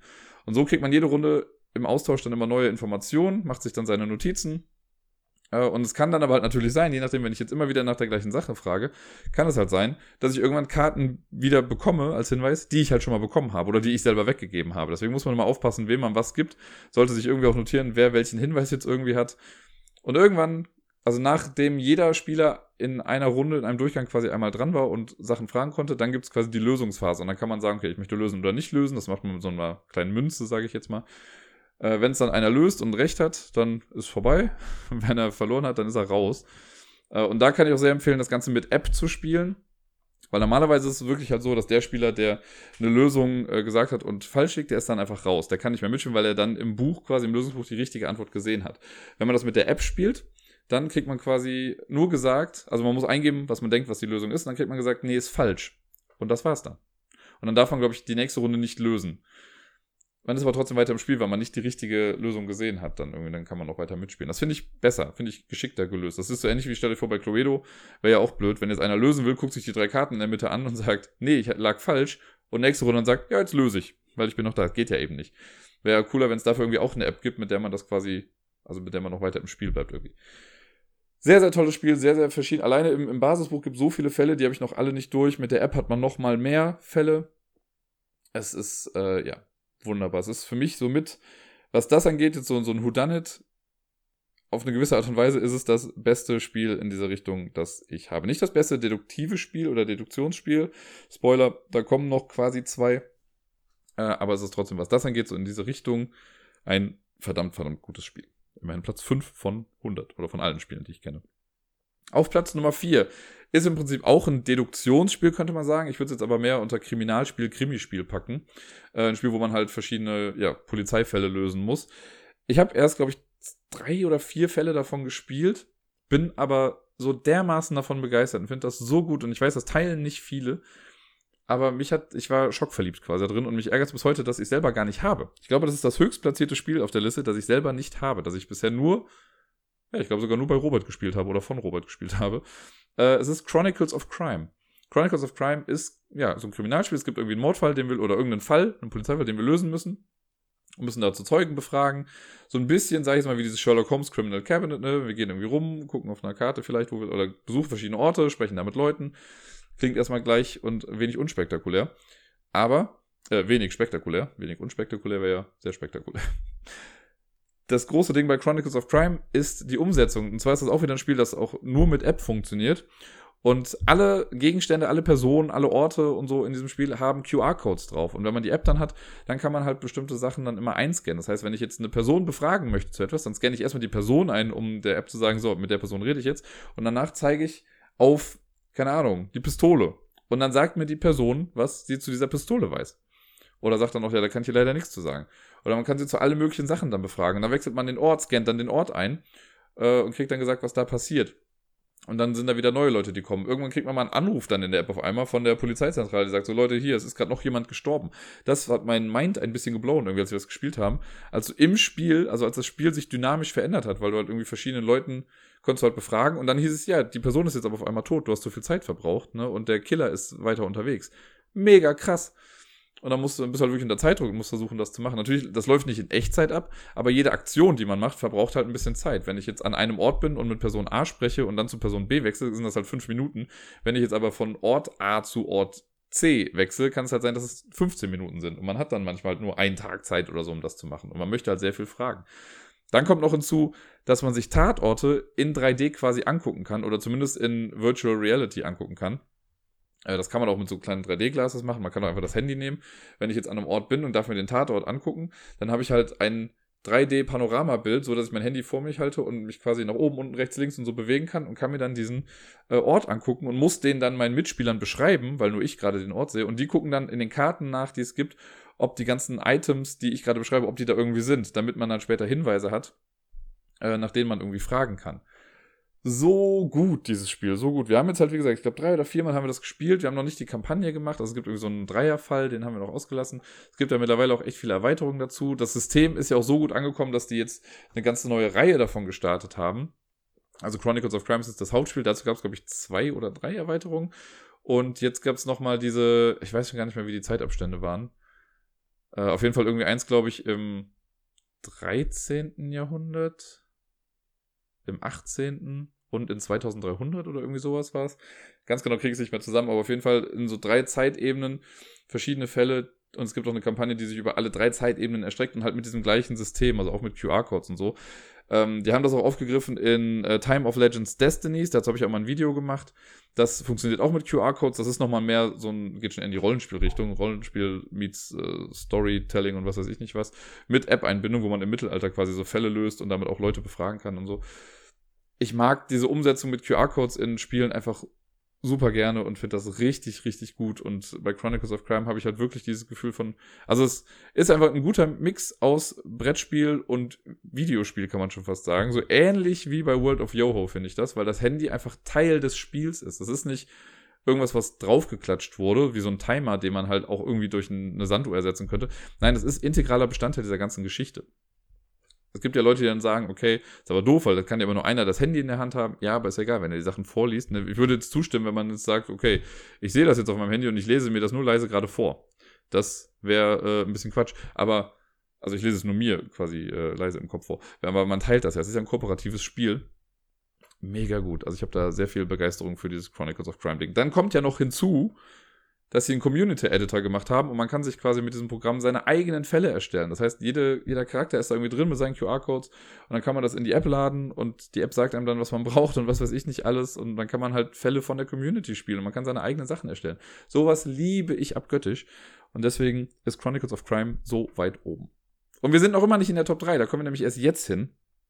Die ist eigentlich relativ unspektakulär, kann man fast sagen, weil in der Top 3 sind, glaube ich, ich sag mal nicht zu viel. Auf dem dritten Platz. Ein Spiel, das auch letztes Mal schon in der Top 10 war, wenn mich nicht alles täuscht. Ein Spiel, das ich zwar schon lange nicht mehr gespielt habe, aber an das ich nach wie vor noch so super tolle Erinnerungen habe.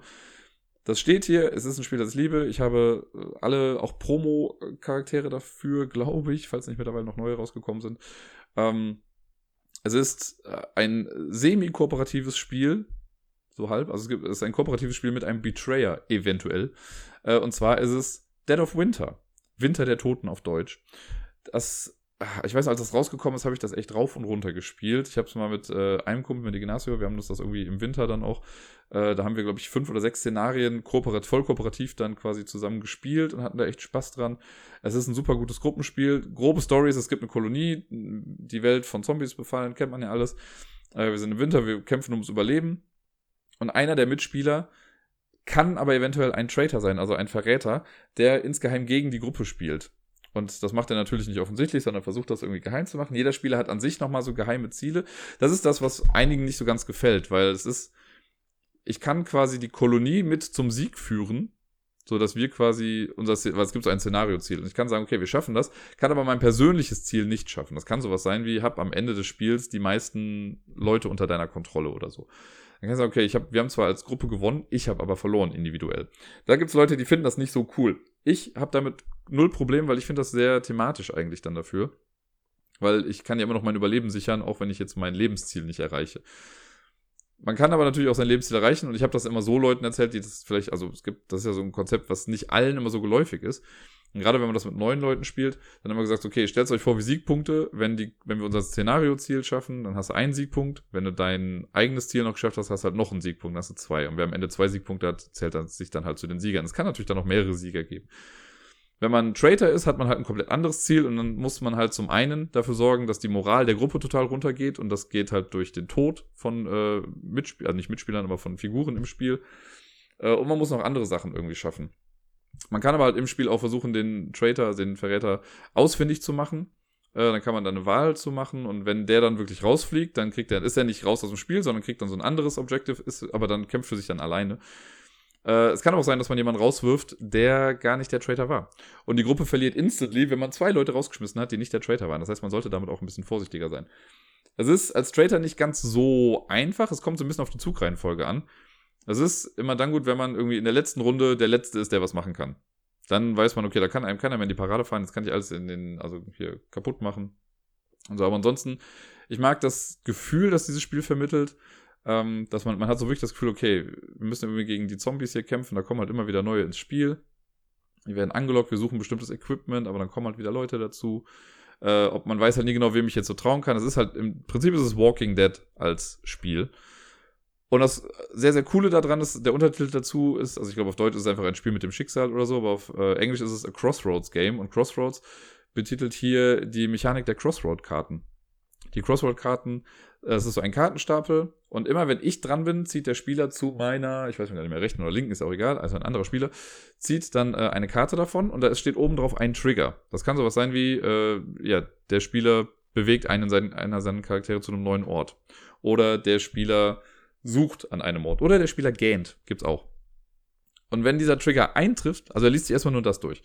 Wenn dieser Trigger dann eintritt, also wenn ich dran bin und ich mache diese Aktion, die da drauf steht, dann sagt der Spieler Stopp und liest vor, was auf der Karte steht. Und dann wird man in den meisten Fällen vor eine Wahl gestellt. Ne? Es wird so ein kleines irgendwas vorgelesen, okay, es passiert dies und jenes, du suchst, äh, keine Ahnung, und du findest ein Pferd, gibt es zum Beispiel. So eine Karte, die mir gerade präsent im Kopf ist. Äh, ne, du, irgendwie läuft dir ein Pferd über den Weg. So, jetzt hast du zwei Optionen. Du kannst zum einen sagen, okay, ja, ein Pferd zu haben ist cool, ich will das Pferd behalten. Oder du sagst, hm, wir haben alle irgendwie Hunger. Nimm das Pferd doch mal mit. Und äh, auch da, es, ich komme, es sind sehr viele App-Sachen. Ihr seht schon, in meiner Top äh, 10 gibt es viel mit Handy und so. Aber laut der Karte wäre es jetzt so, man liest einfach alles vor mitsamt Konsequenzen. Das heißt, ja, okay, äh, du willst ein Pferd haben. Wenn du das Pferd nimmst, musst du aber jede Runde einmal mehr Essen irgendwie besorgen, damit du das Pferd füttern kannst.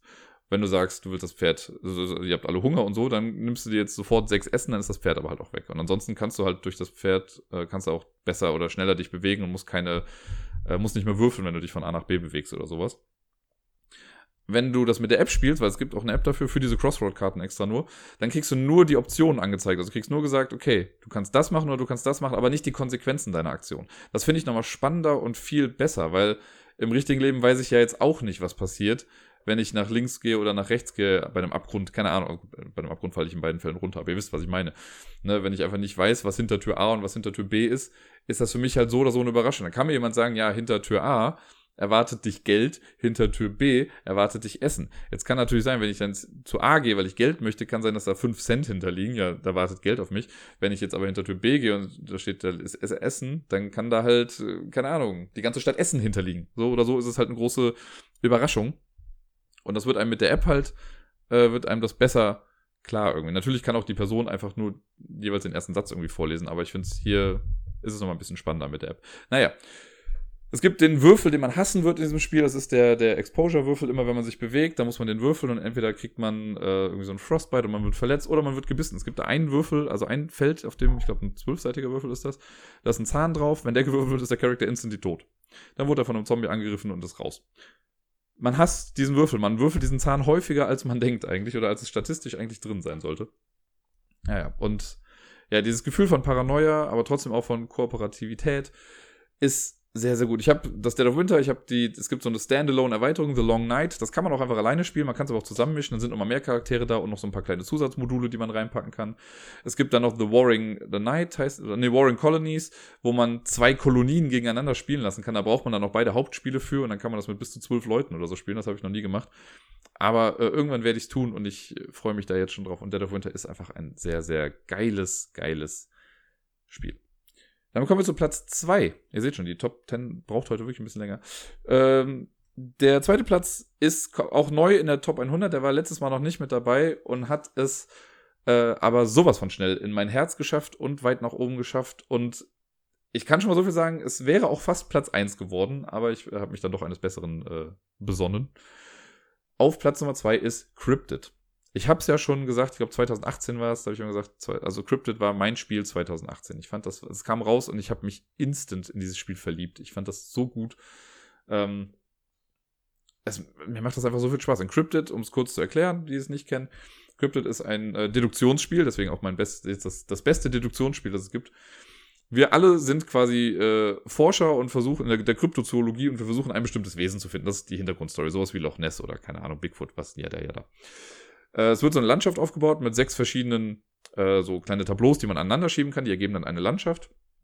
Äh, das wird durch so eine Szenariokarte am Anfang bestimmt. Und auf einem Hexfeld, das man jetzt da so sieht, befindet sich quasi ein Monster versteckt irgendwo. Und wir müssen das rausfinden. Jeder Spieler hat genau einen Hinweis dazu.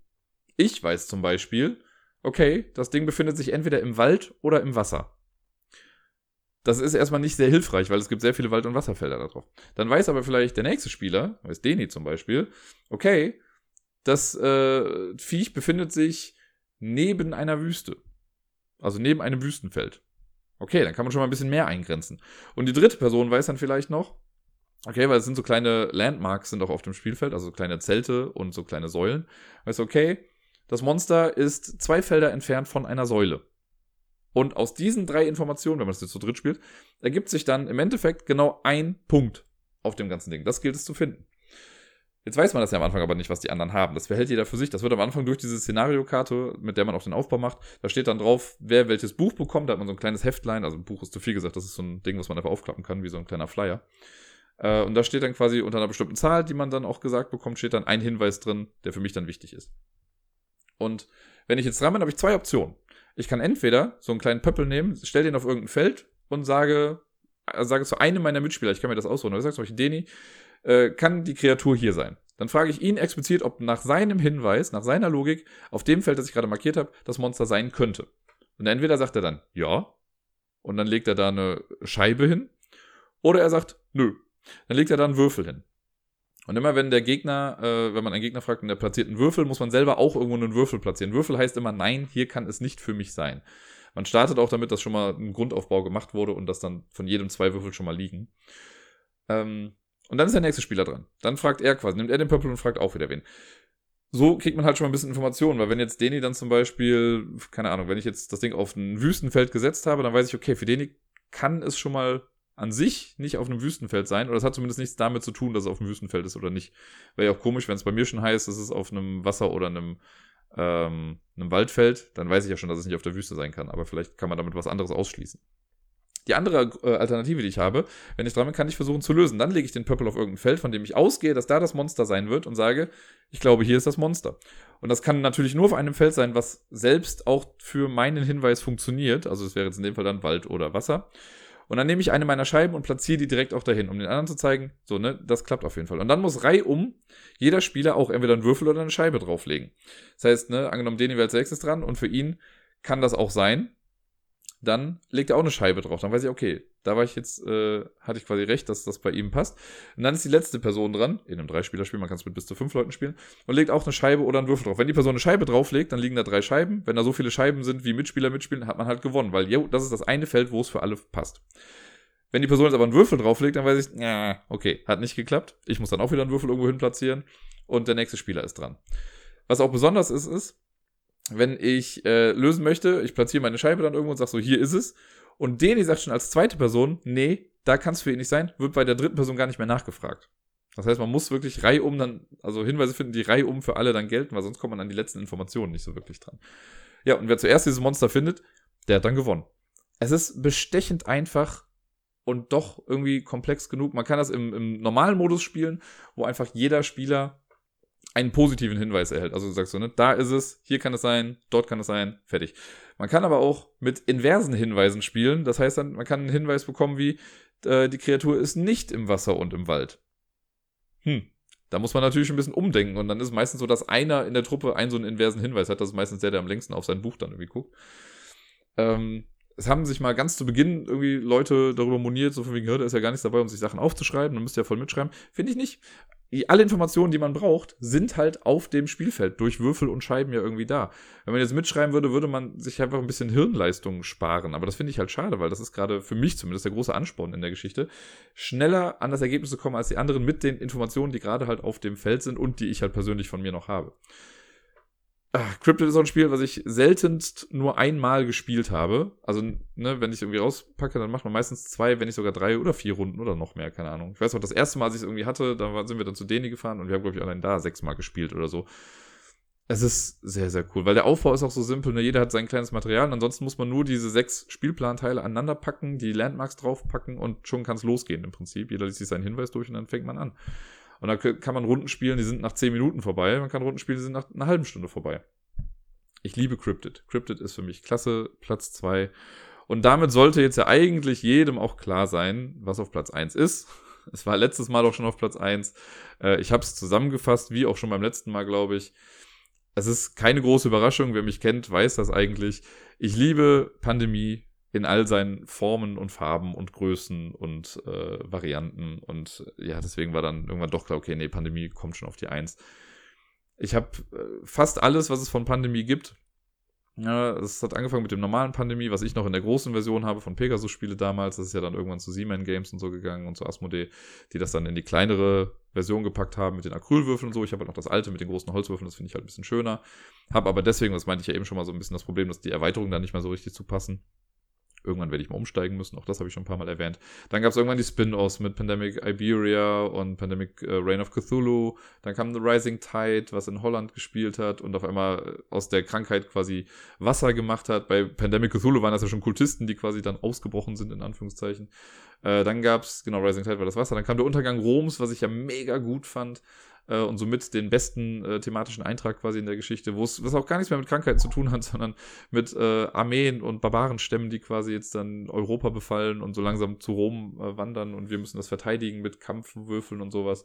Mega gut. Jetzt das kleine Pandemie, das rauskommt, was quasi wie das kleine Ticket to Ride ne, einfach nur das Spielgefühl ein bisschen komprimiert und anders macht. Äh, es gibt hier das schnelle Einsatzteam, dieses äh, frenetic schnelle Würfelspiel von Ken Klenko, der so viele Würfelspiele schon gemacht hat, was mega gut funktioniert hat. Ähm, Pandemic Die Heilung habe ich auch letztens nochmal gespielt, das Würfelspiel quasi davon, was jetzt nicht auf Echtzeit geht, sondern einfach was ein bisschen schneller nur funktioniert und ein bisschen mehr Randomness drin hat. Äh, was ich ausklammern würde, immer so immer Pandemic, äh, Pandemic Contagion, dieses Kartenspiel, wo man quasi die Seuche dann selber spielt. Das hat einfach nicht so gut funktioniert. Das war ja auch einfach anfangs nicht als Pandemic-Spiel gedacht. Das, dem wurde das Label einfach nur aufgedrückt.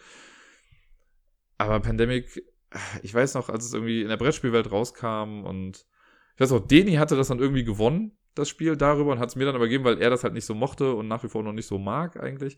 Aber ich weiß, ich habe mit Bödi, wir haben nächtelang haben wir Pandemic gespielt. Wir haben stellenweise waren wir so gut dann aufeinander eingespielt, dass wir wortlos gespielt haben. Das heißt, wir wussten schon immer, wer was wann wie machen muss. Bei Pandemic, da es kooperativ ist und man ja zusammenarbeiten möchte, muss man sich eigentlich mal gut absprechen, aber wir wussten einfach, was der andere machen will, was irgendwie klug ist und dann hat es manchmal auch gereicht, dann vielleicht nur mal ein Wort zu sagen, wie so, ja, Manhattan, äh, Manhattan sag ich schon, San Francisco oder so. Manhattan, weil es gerade, ich habe gerade drauf geguckt auf das Spiel. Ne, San Francisco, ah ja, mh, okay, alles klar. Äh, größtes Achievement, das wir, glaube ich, jemals hatten. Davon habe ich heute noch einen Screenshot irgendwo gespeichert, wenn es nur bei Facebook ist. Da haben wir, ähm, als wir das in der Brettspielwelt gespielt haben, auf Legendary gespielt. Also ich glaube mit sieben Epidemien und der Mutation noch drin und wir haben es halt gewonnen und das ist einfach so krass gewesen und es war so gut. Ähm, Pandemie ist so ein Spiel, wenn mich jemand fragt, ey, eine Runde Pandemie, dann sage ich ja. Dann gibt es da gar keine Frage irgendwie. Dann wurde das Ganze ja nochmal ne, angefeuert durch Pandemic Legacy 1 und 2, was einfach, das sind die besten Spielerlebnisse, die ich in meinem Leben hier hatte. Also es hat so viel Spaß gemacht, diese Runde zu spielen. Pandemic Legacy 1 war mindblowing quasi. Das war so gut und so krass und wir hatten so einen Spaß dabei. Dann der zweite Teil, der quasi zum Glück nicht einfach, also die hätten das gleiche Spiel einfach nochmal machen können und ich hätte Spaß gehabt. Aber nein, die haben die Formel ein bisschen geändert und haben was eigenes draus gemacht, was Neues draus gemacht, was mir nochmal besser gefallen hat. Jetzt, ich habe es im Podcast noch gar nicht gesagt, aber Pandemic Season Zero wurde jetzt ja angekündigt. Konnte ich schon sagen, vielleicht war das jetzt auch erst in der letzten Woche, aber Pandemic Zero wurde angekündigt. Ähm, das heißt, die quasi im Prequel dann irgendwie dafür. Man weiß nicht genau, was irgendwie eigentlich passiert da. Es wurde, zuerst wurde das irgendwie nur geleakt, dann wurde es aber schnell wieder rausgenommen und dann wurde kurz danach ein, äh, so ein Trailer hinterhergeschossen. Also es ist offiziell. Pandemic Legacy Season Zero wird rauskommen. Es wird, also mir war schon klar, dass es dieses Jahr rauskommen wird, der dritte Teil. Ich wusste aber nicht, dass es ein Prequel wird. Bin mega gehypt dafür. Da springe ich auf den hupend im Hype-Train, sitze ich da und fahre da mit auf der Autobahn los. Ich weiß, Züge fahren nicht auf der Autobahn, aber ist ja auch egal. Es ist, äh, da bin ich sowas von mit dabei und ich weiß, ich werde, ich weiß jetzt schon, ich werde es lieben. Ne? Also es kann, selbst wenn es nicht an Pandemic Legacy Season 1 und 2 rankommt, wird es aber immer noch Pandemic sein. Und das ist für mich schon mal maßgeblich genug, um das Spiel einfach gut zu finden.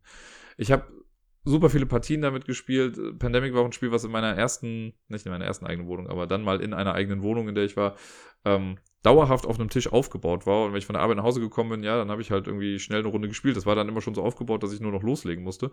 Ja, ich habe mal flott irgendwie ein Szenario irgendwie durchgespielt. Äh, und dann, als ich dann fertig war, dann wieder alles äh, resettet, damit ich am nächsten Tag weiterspielen kann oder direkt danach weiterspielen kann. Dann gab es die In the Lab Erweiterung, die das Ganze auch nochmal auf ein neues Level gehoben hat und das Ganze so thematisch gemacht hat. Ich habe es einfach geliebt wie sonst was. Es ist ein bisschen komplexer, deswegen kann ich das nicht mit Neulingen dann immer spielen, aber es macht trotzdem so einen Spaß, dann auf einmal diese Würfel in die kleinen Petrischalen hin und her zu schieben und dann quasi zu kultivieren, um dann ein Gegenmittel zu machen. Also, was ist, es ist so ein Hit-or-Miss-Game. Ich habe letztens noch gehört, ich glaube, der äh, Steff war es, der Krimi-Master, der meinte, er findet Pandemie jetzt halt auch nicht so gut, er findet es halt okay, aber jetzt nicht so geil, wie ich das halt finde. Ist ja auch total in Ordnung. Aber ich verbinde damit einfach so viel Schönes und das in diesem Spiel kulminiert quasi alles, was ich an Brettspielen mag. Es ist das Kooperative, ich mag halt super gerne kooperative Spiele. Ich kann auch kompetitiv spielen, klar, aber äh, kooperativ habe ich es einfach am liebsten. Ähm, coole Spielmechanik irgendwie, aber trotzdem sehr gestreamlined. Also man weiß ganz genau, okay, ich habe diese vier Aktionen in meinem Zug und dann ziehe ich hier die zwei Karten, mach das. Das ist ein klares Regelkonzept. Äh, da ist nicht viel Spielraum. Irgendwie, es gab ja viele Leute, die gerade am Anfang auch irgendwie echt Probleme damit hatten. Ich dachte immer so, hey, es steht doch alles in den Regeln, das ist doch alles total easy peasy.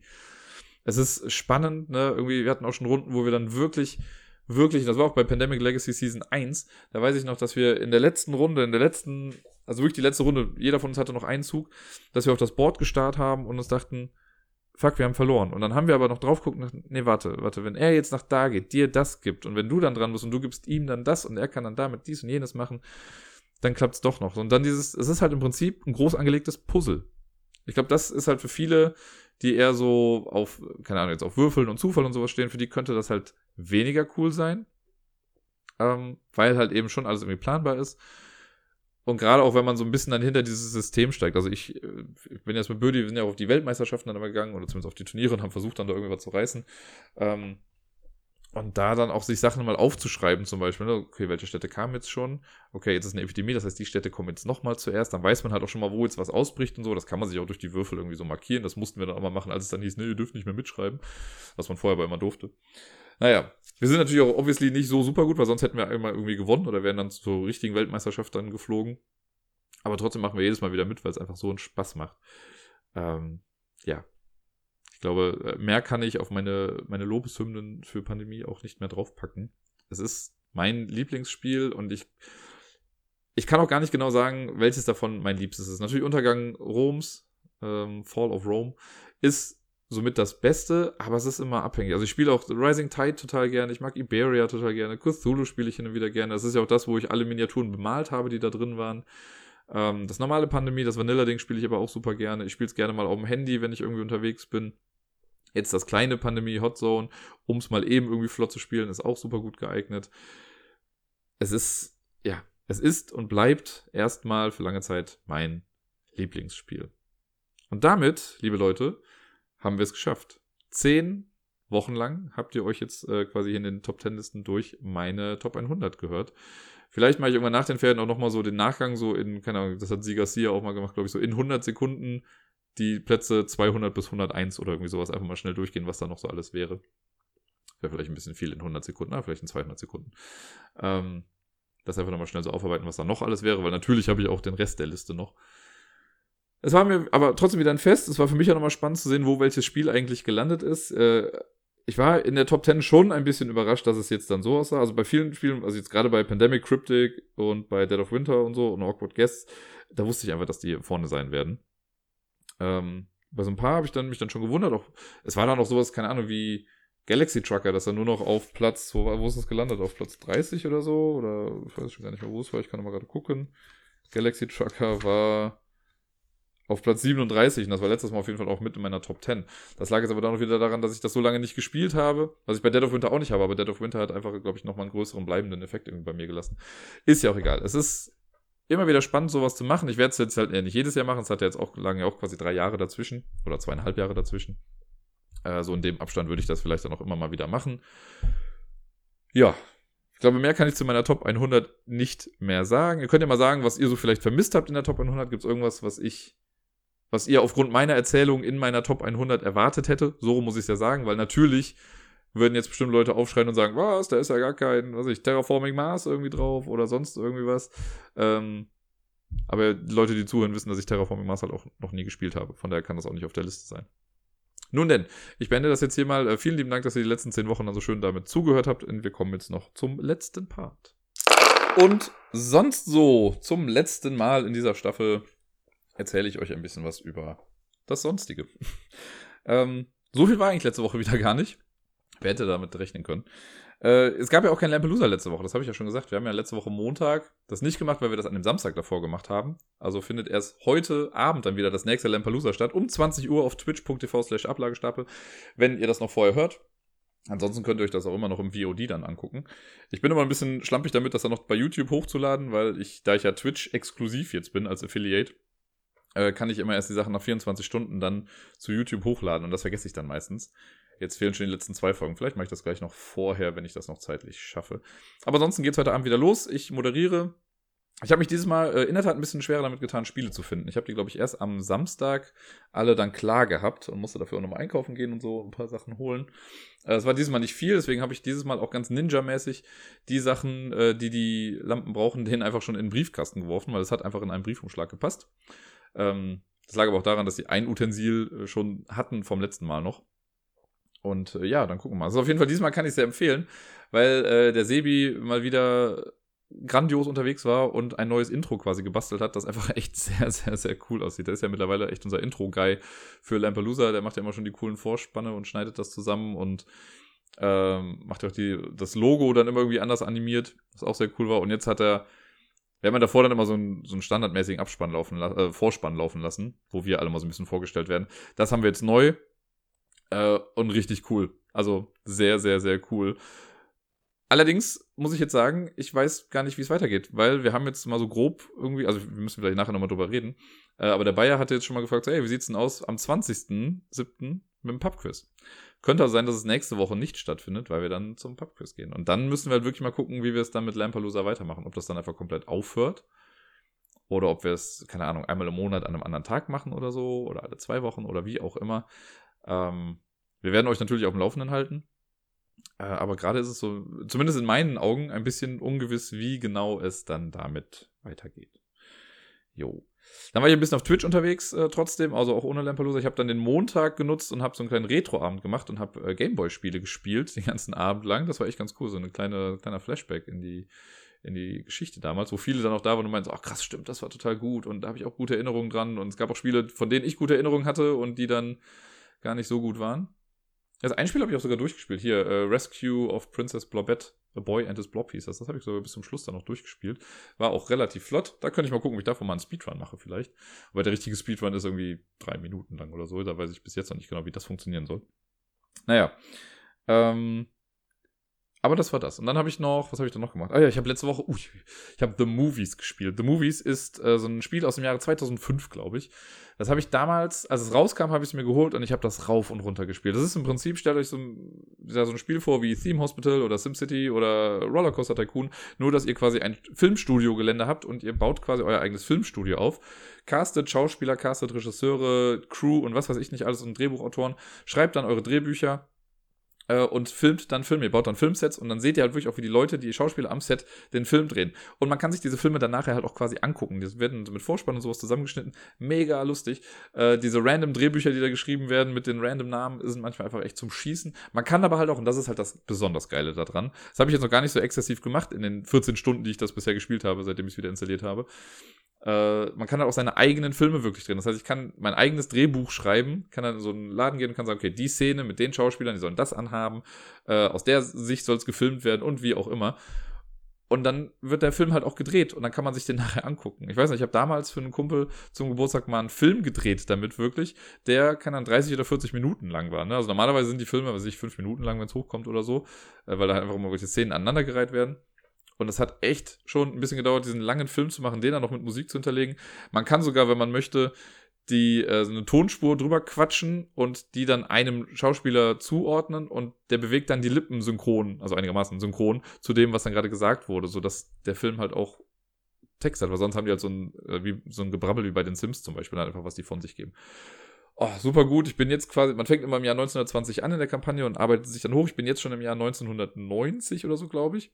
Man kann sich auch selbst als Schauspieler erstellen und sich dann später ins Spiel mit reinbringen. Das habe ich auch schon gemacht. Also ich habe bisher, habe ich meine Wenigkeit, den Wookie, den äh, Mattes, den Bayer und die Pia. Die habe ich jetzt schon mal so quasi gebaut. Die werden irgendwann mal alle in dieses Spiel dann auftauchen. Natürlich habe ich jetzt nicht mich so drauf berufen und äh, jedes kosmetische Detail irgendwie reingebracht, sondern ich habe einfach die Namen genannt und das Aussehen einigermaßen, einigermaßen so hinbekommen, wie es jetzt da ist. Aber es ist halt einfach lustig, wenn man dann irgendwie später sieht, dass, äh, keine Ahnung, Matthias und Bayer eine Liebesszene zusammen haben oder sowas. Wobei Matthias ja wahrscheinlich der Regisseur wird in der ganzen Geschichte. Aber mal gucken.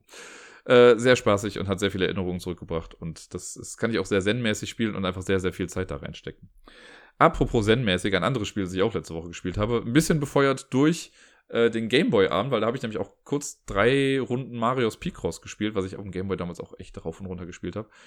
Ähm, das sind diese Nonogramme, ihr kennt das vielleicht von den Ablagestapel Times, dieses Escape-Rätsel-Ding, was ich zu Ostern mal erstellt hatte, um so ein bisschen über die Langeweile in der Corona-Zeit hinweg zu helfen. Ähm, da hatte ich auch Nonogramme mit drin. Und äh, dann hatten mir sowohl Wookie als auch Higo aus der Community, die haben äh, mir Pictopix vorgeschlagen. Das ist halt quasi ein Spiel, was es auf Steam gab, für, ich glaube, nur 2, 3 Euro oder sowas. Äh, und das ist halt quasi genau das. Das sind Nonogramme ohne Ende, äh, die man sich halt total zen-mäßig irgendwie reinziehen kann. Und ich habe jetzt am Wochenende alleine schon, ich glaube, zweimal oder so gestreamt, wo ich mich einfach auf den Sessel gesetzt habe, Kamera laufen lassen und ja, die Nonogramme gemacht habe und da ein bisschen gequatscht habe. Ich war am Freitag oder so kann es gewesen sein, Freitag oder Donnerstag, da habe ich es gemacht. Da meinte dann irgendwie jemand, ey, das war so zen-mäßig, ich bin gerade irgendwie voll eingeschlafen dabei, was ich mal als Kompliment dann verstanden habe. Und die meinten auch, ey, das war gar nicht böse gemeint. Das war aber so gechillt gerade hier, ne? einfach so ein bisschen mir beim Brabbeln zuhören. Die Musik ist halt total entspannt und dann einfach mal so ein paar Rätsel runter machen. Das hat echt Spaß gemacht. Das war echt sehr, sehr schön. Das war so meine Twitch-Woche im Prinzip. Äh, ja, sehr, sehr locker, das alles. Dann war ich letzte Woche am Mittwoch, war ich mal kurz bei meiner neuen Stelle, bei der ich jetzt ja bald anfange. Ne? Ich hatte ja, also Vertrag und so war jetzt schon alles unterschrieben. Äh, aber wir haben noch gar nicht so über großartige Inhalte jetzt gesprochen, auch über den Arbeitsanfang, wie das dann aussieht. Das haben wir jetzt alles geklärt und es war total lustig, weil ich hatte irgendwie das Gefühl, ja, okay, ich bin eine Stunde da. Es waren im Endeffekt drei Stunden. Habe sowohl mit meinem neuen Chef gesprochen, als auch mit meiner Vorgängerin, die war noch da. Die wird auch weiterhin noch da arbeiten, äh, nur in einer anderen Gruppe, ähm, weil sie ein paar Stunden reduziert. Meine Ergänzungskraft habe ich dann kennengelernt. Das war auf jeden Fall schon mal alles ganz nett. Natürlich ist das nach einem Treffen, weiß man jetzt ja nie, wie man dann zusammenarbeitet, aber das, ich bin ja immer positiv gestimmt bei sowas und sage einfach, das wird ganz gut. Ein paar Kids habe ich auch schon gesehen.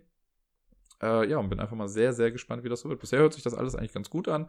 Es ist auf jeden Fall vom, soll ich sagen, vom Tempo her und von der Welt ein krasser Schritt auf die Bremse. ein Tritt auf die Bremse im Vergleich zu meiner bisherigen Stelle. Ähm, alleine, weil die Schülerzahl nur die Hälfte ist. Und deswegen ist das alles halt alles ein bisschen viel kleiner, aber ich glaube deswegen auch ein bisschen entspannter und cooler und ich bin wirklich sehr, sehr gespannt. Ich fange am 10.8. an. Also ich habe jetzt quasi noch genau einen Monat, bis es dann losgeht. Eigentlich würde ich ja am 3.8. Äh, anfangen, also mein Vertrag beginnt ab dem 1. August, aber das sind halt noch Ferien, deswegen kann ich da noch nicht arbeiten. Deswegen am 10. geht's dann los und ich freue mich jetzt schon sehr. Ich habe ja bisher so auch immer gedacht, so, hm, dieses Konzept von Arbeit ist irgendwie so ein bisschen äh, fremd geworden in den letzten acht Monaten, wo ich jetzt nicht gearbeitet habe. Aber so langsam kommt es dann doch wieder und ich freue mich da schon äh, sehr drauf. Zumal äh, ja auch eine gute Freundin von mir mit an der Schule arbeitet, durch die ich ja quasi an den Job gekommen bin. Äh, und die wird auch weiter noch was da bleiben, zumindest für ein bisschen. Und wenn ich Glück habe, noch ein bisschen länger. Äh, das wird sehr, sehr cool. Genau. Uh, dann, haha. Freitag, Leute. Es war nach, ich glaube, seit meinem Geburtstag war ich nicht mehr im Jamesons. Oder vielleicht noch einmal beim Pubquiz danach. Ich glaube, ich habe noch danach dann einmal moderiert und dann danach aber nicht mehr. Ich weiß es nicht mehr genau. Auf jeden Fall war ich nach meiner Geburtstagsparty nicht mehr wirklich im Jamesons. Äh, dann kam ja auch Corona und alles, deswegen jetzt ja, vier Monate, vier, fünf Monate war ich jetzt nicht mehr da. Was eine ziemlich lange Zeit ist und ich habe es auch sehr vermisst. Und jetzt am Freitag haben Wuki und ich beschlossen, ey, Best Friday ever ist mal wieder dringend nötig. Und wir waren zum ersten Mal wieder bei der Karaoke. Und ja, das habe ich auch nur gemacht, weil ich habe die Woche davor ich irgendwie einen Anruf bekommen und hat mir immer nochmal gesagt, wie es eigentlich im Jamesons gerade abläuft, so von wegen Hygienevorschriften und was weiß ich nicht alles. Und das fand ich dann doch schon ganz sinnig. Auch wenn die Karaoke natürlich total awkward jetzt gerade ist. Weil man, äh, ja, man singt halt hinter so einem Plastikschirm irgendwie. Sie hat so ein bisschen was von so Käfig-Karaoke. Es, man fühlt sich auf jeden Fall ein bisschen isolierter dahinter. Man kann dann nicht so richtig rampensaumäßig abgehen, was ich ja eventuell dann ganz gerne mal tue.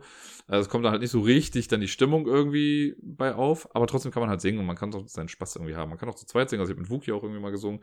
Das ist schon alles echt okay. Äh, die Mikros werden jedes Mal, nachdem jeder singt, ausgewechselt und dann gereinigt, ne, sodass die immer im Durchlauf sind. Und äh, es sind halt weniger Leute da, man darf nicht stehen. Das heißt, es gibt nur Sitzplätze. Äh, und die Sitzplätze sind auch so dann quasi ein bisschen voneinander abgeschottet, sodass man sich jetzt nicht irgendwie ins Essen spuckt oder sowas. Und das, ja, war okay. Man muss halt, wenn man dann im Laden rumgeht, also auch wenn man auf Toilette geht oder auf die Bühne geht oder sonst was, da muss man sich halt eine, äh, eine Maske dann irgendwie aufsetzen, was aber auch total okay ist. Und ich habe nicht großartig mitbekommen, dass Leute nicht gemacht haben. Wuke und ich haben auf jeden Fall gemerkt, wir sind aus der Übung, was so alles angeht, sowohl das Singen als auch äh, die Verpflegung. Äh, das hat eventuell zugeführt, dass wir ein bisschen Kopfschmerzen am nächsten Tag hatten. Aber hey, trotzdem war es super. Es war vielleicht nicht der Best Friday ever, aber es war ein Best Friday ever. Es war auf jeden Fall äh, sehr schön, dass das endlich mal wieder stattgefunden hat. Und ja, war ein sehr, sehr, sehr, sehr cooler Abend. Kann man mal machen. Deswegen ist es halt auch so mit und so, das könnte jetzt dann so langsam mal wieder starten. Und ich erinnere mich noch früher, damals, als ich angefangen habe, zu Karaoke zu gehen, war das auch wirklich noch so, dass halt dann der Moderator, damals hieß das noch nicht neumodisch KJ, ähm, dass der halt einfach am Tisch saß und eigentlich saßen auch nur Menschen. Also ich bin manchmal, weil ich zu, dem, äh, zu dem Zeitpunkt auch noch bei äh, der Caritas gearbeitet habe und wir hatten dann so ein Streetwork-Projekt äh, Mitternacht, also bis Mitternacht auf den Kölner Ringen. Und dann bin ich oft danach dann noch ins Jamesons gegangen. Da war ich halt um halb eins oder so da heutzutage in, unter normalen Umständen, wenn du da an einem Freitagabend oder Samstagabend um halb eins auftauchst, brauchst du dich gar nicht mehr für Karaoke zu melden. Und äh, wenn du Glück hast, kommst du überhaupt noch irgendwie rein nach hinten, weil es einfach so voll ist. Und früher war es aber so, ich habe dann stellenweise einfach noch einen Sitzplatz irgendwie bekommen, ne? Oder es war, also es war halt einfach nicht so voll. Es war sehr, sehr entspannt, das alles. Es wurde erst so nach und nach dann immer größer. Und deswegen finde ich das jetzt gerade eigentlich sehr, sehr angenehm, dass das mal wieder so ist wie früher und man sich vielleicht auch mal ja, trauen kann, ein paar Sachen auszuprobieren. Weil klar, wenn der Laden immer voll ist, dann will ich auch eher die Sachen machen, die halt mit der Crowd gut funktionieren. Aber naja, nun gut. Äh, war sehr spaßig. Kann man also mal machen. Dann habe ich letzte Woche gab es ein Gespräch mit, äh, genau, ist auch eine, eine Anfrage an euch, zu der ihr gerne, gerne Feedback geben dürft äh, und sollt. Und zwar gab es ja, oder gab es ja die letzten Jahre schon, äh, auf der Messe immer dieses Meet and Play. Das war jetzt die Jahre vor dem letzten Mal. Ähm, war das halt eher so ein, okay, Blogger, Podcaster, YouTuber und so treffen sich untereinander und quatschen ein bisschen miteinander und spielen dann vielleicht ein bisschen miteinander. Letztes Jahr gab es dann auf der Spielemesse dafür einen großen Raum und dann war es auch wirklich so, okay, da können die, äh, ich sage jetzt mal die Medienschaffenden, die, die äh, Content-Schaffenden, sich mit ihren Hörern und so kurz schließen und da was spielen, einfach auch zusammen und auch wirklich ins Gespräch kommen und quatschen und so. Äh, ich war ja anfangs, sage ich auch ganz ehrlich, war ich erst ein bisschen skeptisch. Äh, nicht, weil ich das die Idee scheiße finde, sondern weil ich ja auf die Messe immer gehe mit eigentlich einer festen Gruppe und dann wusste ich halt, okay, da muss ich aber jetzt irgendwie rausgehen aus der Sache. Äh, und dann machen die irgendwas alleine und ich hänge dann da und ich kenne ja keinen, ich bin auch schüchtern. ähm, und so. Und dann war ich aber da und wollte eigentlich auch nur kurz bleiben und dann war ich ja doch drei Stunden da, weil ich dann in diesem Rollenspiel dann auf einmal verhaftet war.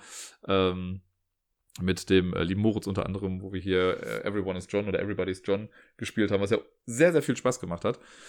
Und ja, das steht halt jetzt ein bisschen in Frage. Also ich wurde jetzt äh, angefragt quasi von den bisherigen Organisatoren, ob äh, ich damit Lust hätte, das quasi ein bisschen mit zu organisieren, zusammen mit der Martina von äh, Fuchs und Bär auch. Ähm, und ja, das ist ja nur die Frage, dieses Jahr ist ja ein digitales Spiel, das wurde jetzt ja auch mal angekündigt, da könnt ihr euch mal das YouTube-Video zu angucken. Ist dann doch ganz cool geworden, was sie gemacht haben, aber im Prinzip ist es das, was ich mir davon, was ich gedacht habe, was es wird.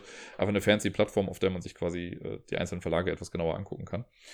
Ähm, genau, und das haben die jetzt vorgestellt und es ist halt die Frage, inwieweit die das Meet and Play mit einbinden wollen, ob das überhaupt nochmal gewollt ist. Das ist gerade so die Frage, die wir gerade erstmal ein bisschen in den Raum stellen, sowohl bei den Medienschaffenden als auch bei euch, liebe Zuhörer, die vielleicht Bock hätten, äh, uns ich sage jetzt mal, nicht nur mich, ne, sondern generell die Podcaster so irgendwie mal zu treffen. Das geht natürlich nicht in Persona, wir machen das auch nicht als äh, Persona-Ding, sondern wir überlegen halt dann, wenn das Interesse da ist, wie können wir das umsetzen? Ob das einfach eine große Zoom-Session wird, ob jeder einfach nur auf irgendeiner Seite seinen Link postet, wo er dann, dann anzutreffen ist, äh, ob das was Moderiertes wird, ob das einfach was Freies wird, keine Ahnung. Aber wenn es die, wenn der Bedarf da ist, dass quasi Zuhörer sich mit ihren Podcastern treffen wollen, sei es halt wie gesagt bei Zoom oder sonst irgendwie oder mit dem Tabletop Simulator einfach für ein paar Runden was zu spielen, dann äh, wäre es ganz schön, wenn ihr da so ein bisschen Feedback gebt. Gerne auch bei Twitter äh, oder über die E-Mail mail@ablagestapel.com oder über den Discord-Channel. Ähm, da könnt ihr das gerne reinschreiben und dann würden wir nämlich weiter daran arbeiten, das umzusetzen. Es gibt schon ein paar Ideen, wie wir das dann machen könnten, aber wenn jetzt zum Beispiel alle sagen würden, äh, nee, da haben wir gar keinen Bock zu irgendwie und nur die Medienschaffenden untereinander sagen dann, ja, okay, aber wir wollen uns schon ganz gerne sehen, dann würden wir das halt im kleinen Kreis irgendwie halten. Aber wenn jetzt gewünscht ist, dass das mehrere machen, dann wäre es doch klasse, wenn ihr äh, das äh, ja sagt und dann können wir nämlich auch daran arbeiten, dass das irgendwie nochmal ein cooles digitales Event wird. Ich finde das nämlich sehr spaßig. Gerade durch dieses äh, Barcamp, bei dem ich letztens mitgemacht habe, da ähm, hat das nochmal gezeigt, dass sowas auch ganz gut einfach online funktionieren kann. Deswegen äh, gebt bitte Feedback dazu. Apropos Barcamp, Äh, das ist dieses, ich habe ich ja gesagt, ich habe ja bei dieser Online-Fortbildung ja, in Anführungszeichen mitgemacht, dieses äh, Online-Seminar-Ding, wo ich auch selber diesen kleinen Vortrag gehalten habe oder diese Session hatte zum Thema äh, gekommen, um zu bleiben, wie aus Hörern eine Community wird. Da gibt es jetzt äh, die ganzen Interviews. Ich wurde ja auch zu einem Interview gebeten oder eingeladen, eher viel mehr gesagt. Und das kann man sich jetzt seit dieser Woche anhören. Das könnt ihr, wenn ihr jetzt auf Soundcloud geht, könnt ihr einfach nach, ich muss gerade nochmal selber gucken, wie es genau war. Äh, das war das Falsche natürlich, hier ist Soundcloud. Ihr könnt gucken nach Journalismus Lab. Alles groß geschrieben, so heißt das. Und dann gibt's, äh, also mein Ding ist, glaube ich, dann S01E03 oder so. Äh, also Staffel 1, dritte Folge. Es sind, glaube ich, insgesamt auch nur sechs Folgen.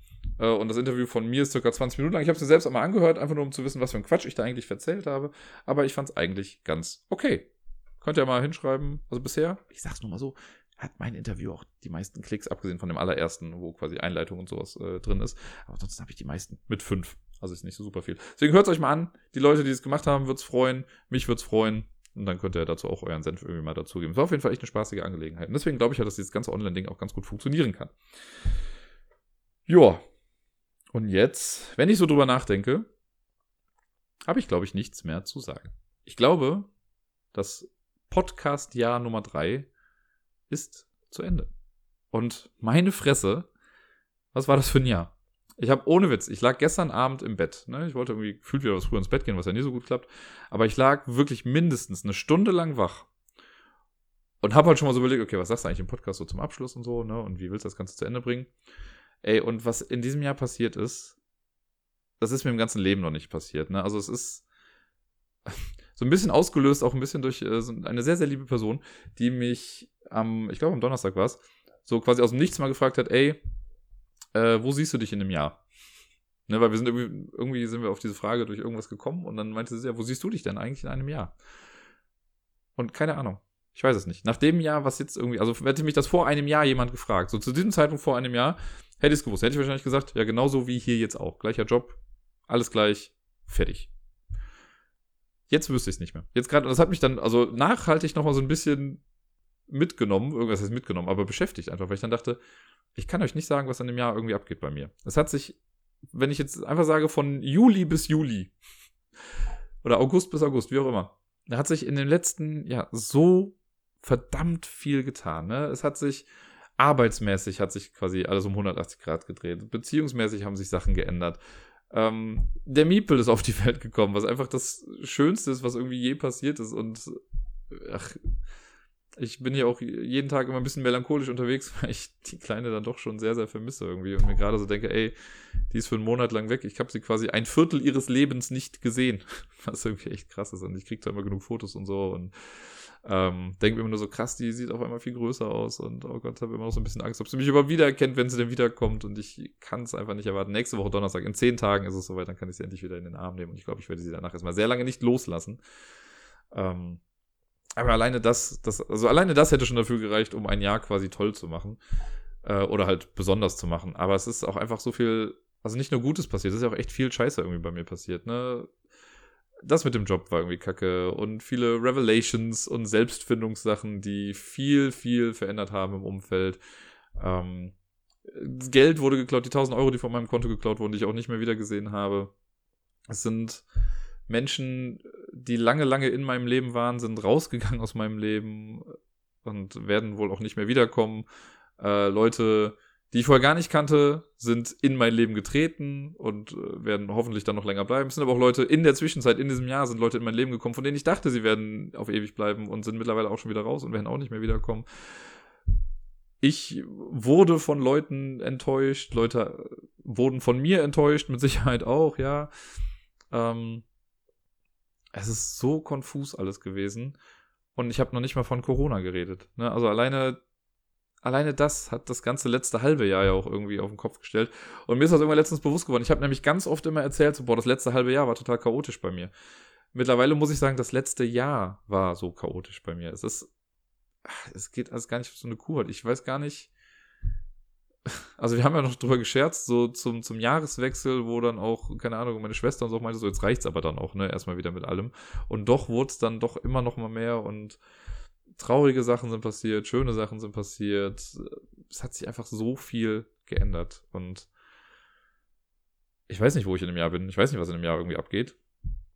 Ähm, das werden wir dann irgendwie mal sehen. Und ich bin jetzt auch, was soll ich sagen, ich bin einigermaßen froh, dass jetzt auch erstmal wieder Pause ist mit dem Podcast, weil ich habe jetzt auch so die letzten Wochen gemerkt, das ist natürlich auch ein bisschen bedingt durch Corona, weil halt einfach nicht so die Spieleabende irgendwie stattgefunden haben. Aber so ein bisschen war es halt dann schwierig. Und allein jetzt so dieses gestern, okay, ich spiele jetzt halt nochmal irgendwie vier Spiele. Natürlich hätte ich auch Bock zu. Aber hätte ich das nicht gehabt, so dann hatte ich schon dieses schlechte Gewissen, wie so, Gott, das habe ich für den Podcast schon wieder nichts oder nur so wenig. Das war unterschwellig schon auch immer so ein bisschen Druck jetzt irgendwie, ne? Wie komme ich an Content, wenn kein Content da ist? Für die ganze Sache. Und ich wollte ja, will jetzt hier nichts erzwingen irgendwie in der ganzen Sache. Aber deswegen hätte ich das auch gut vertreten können, wenn ich jetzt gesagt hätte, ja gut, Leute, ey, letzte Folge, keine Spiele.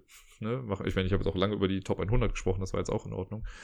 Aber das war einfach viel. Und ich hoffe, dass sich das irgendwann mal wieder so ein bisschen fängt, dass mal so ein bisschen Normalität reinkommt und äh, man sich mal wieder ein bisschen mehr zum Spielen trifft.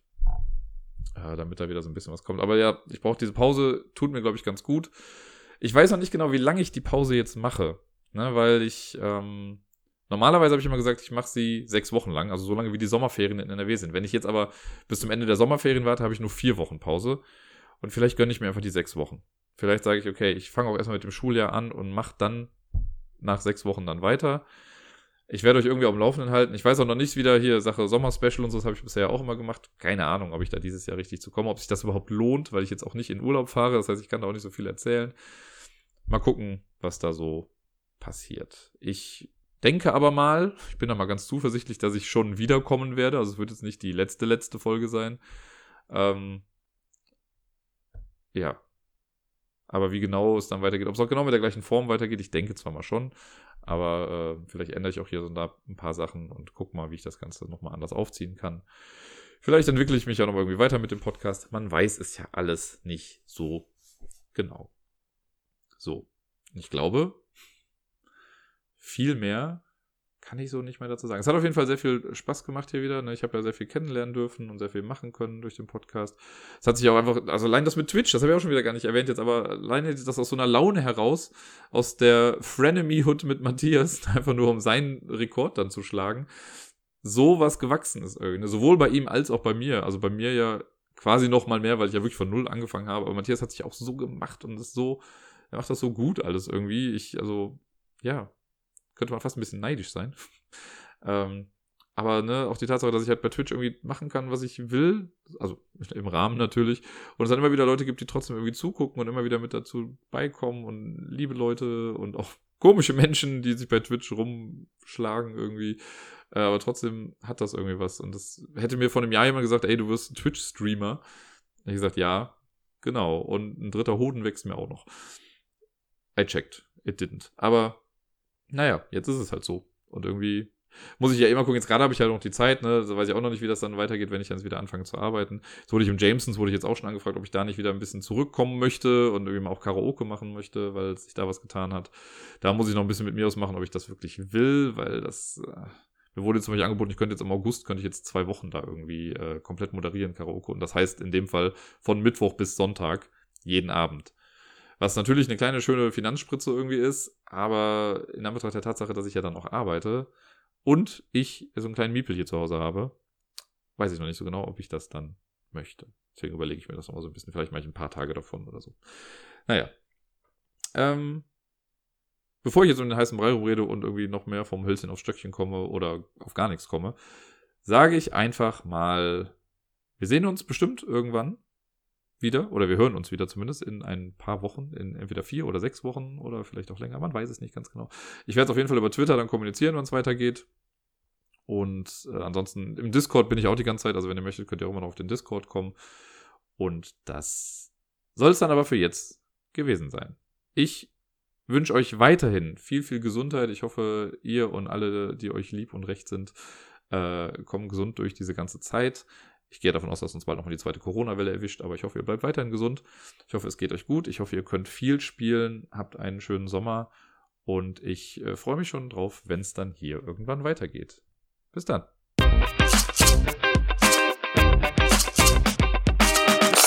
Ich kann die Folge ja schlecht das Beste kommt zum Schluss nennen, wenn nicht das Beste wirklich zum Schluss kommt. Und deswegen sage ich zum Schluss, danke liebe Zuhörer.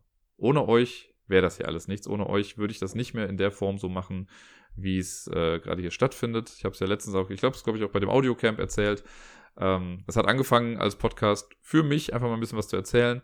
Und mittlerweile habe ich aber so einen Spaß daran, im Austausch mit euch zu stehen und Sachen von euch zu hören und Feedback von euch zu bekommen und zu wissen, dass es da draußen Leute gibt, die einfach Spaß an diesem Podcast haben. Und deswegen gebührt der letzte große Dank und das letzte Positive, was ich hier sagen kann, dir, lieber Zuhörer. Vielen lieben Dank.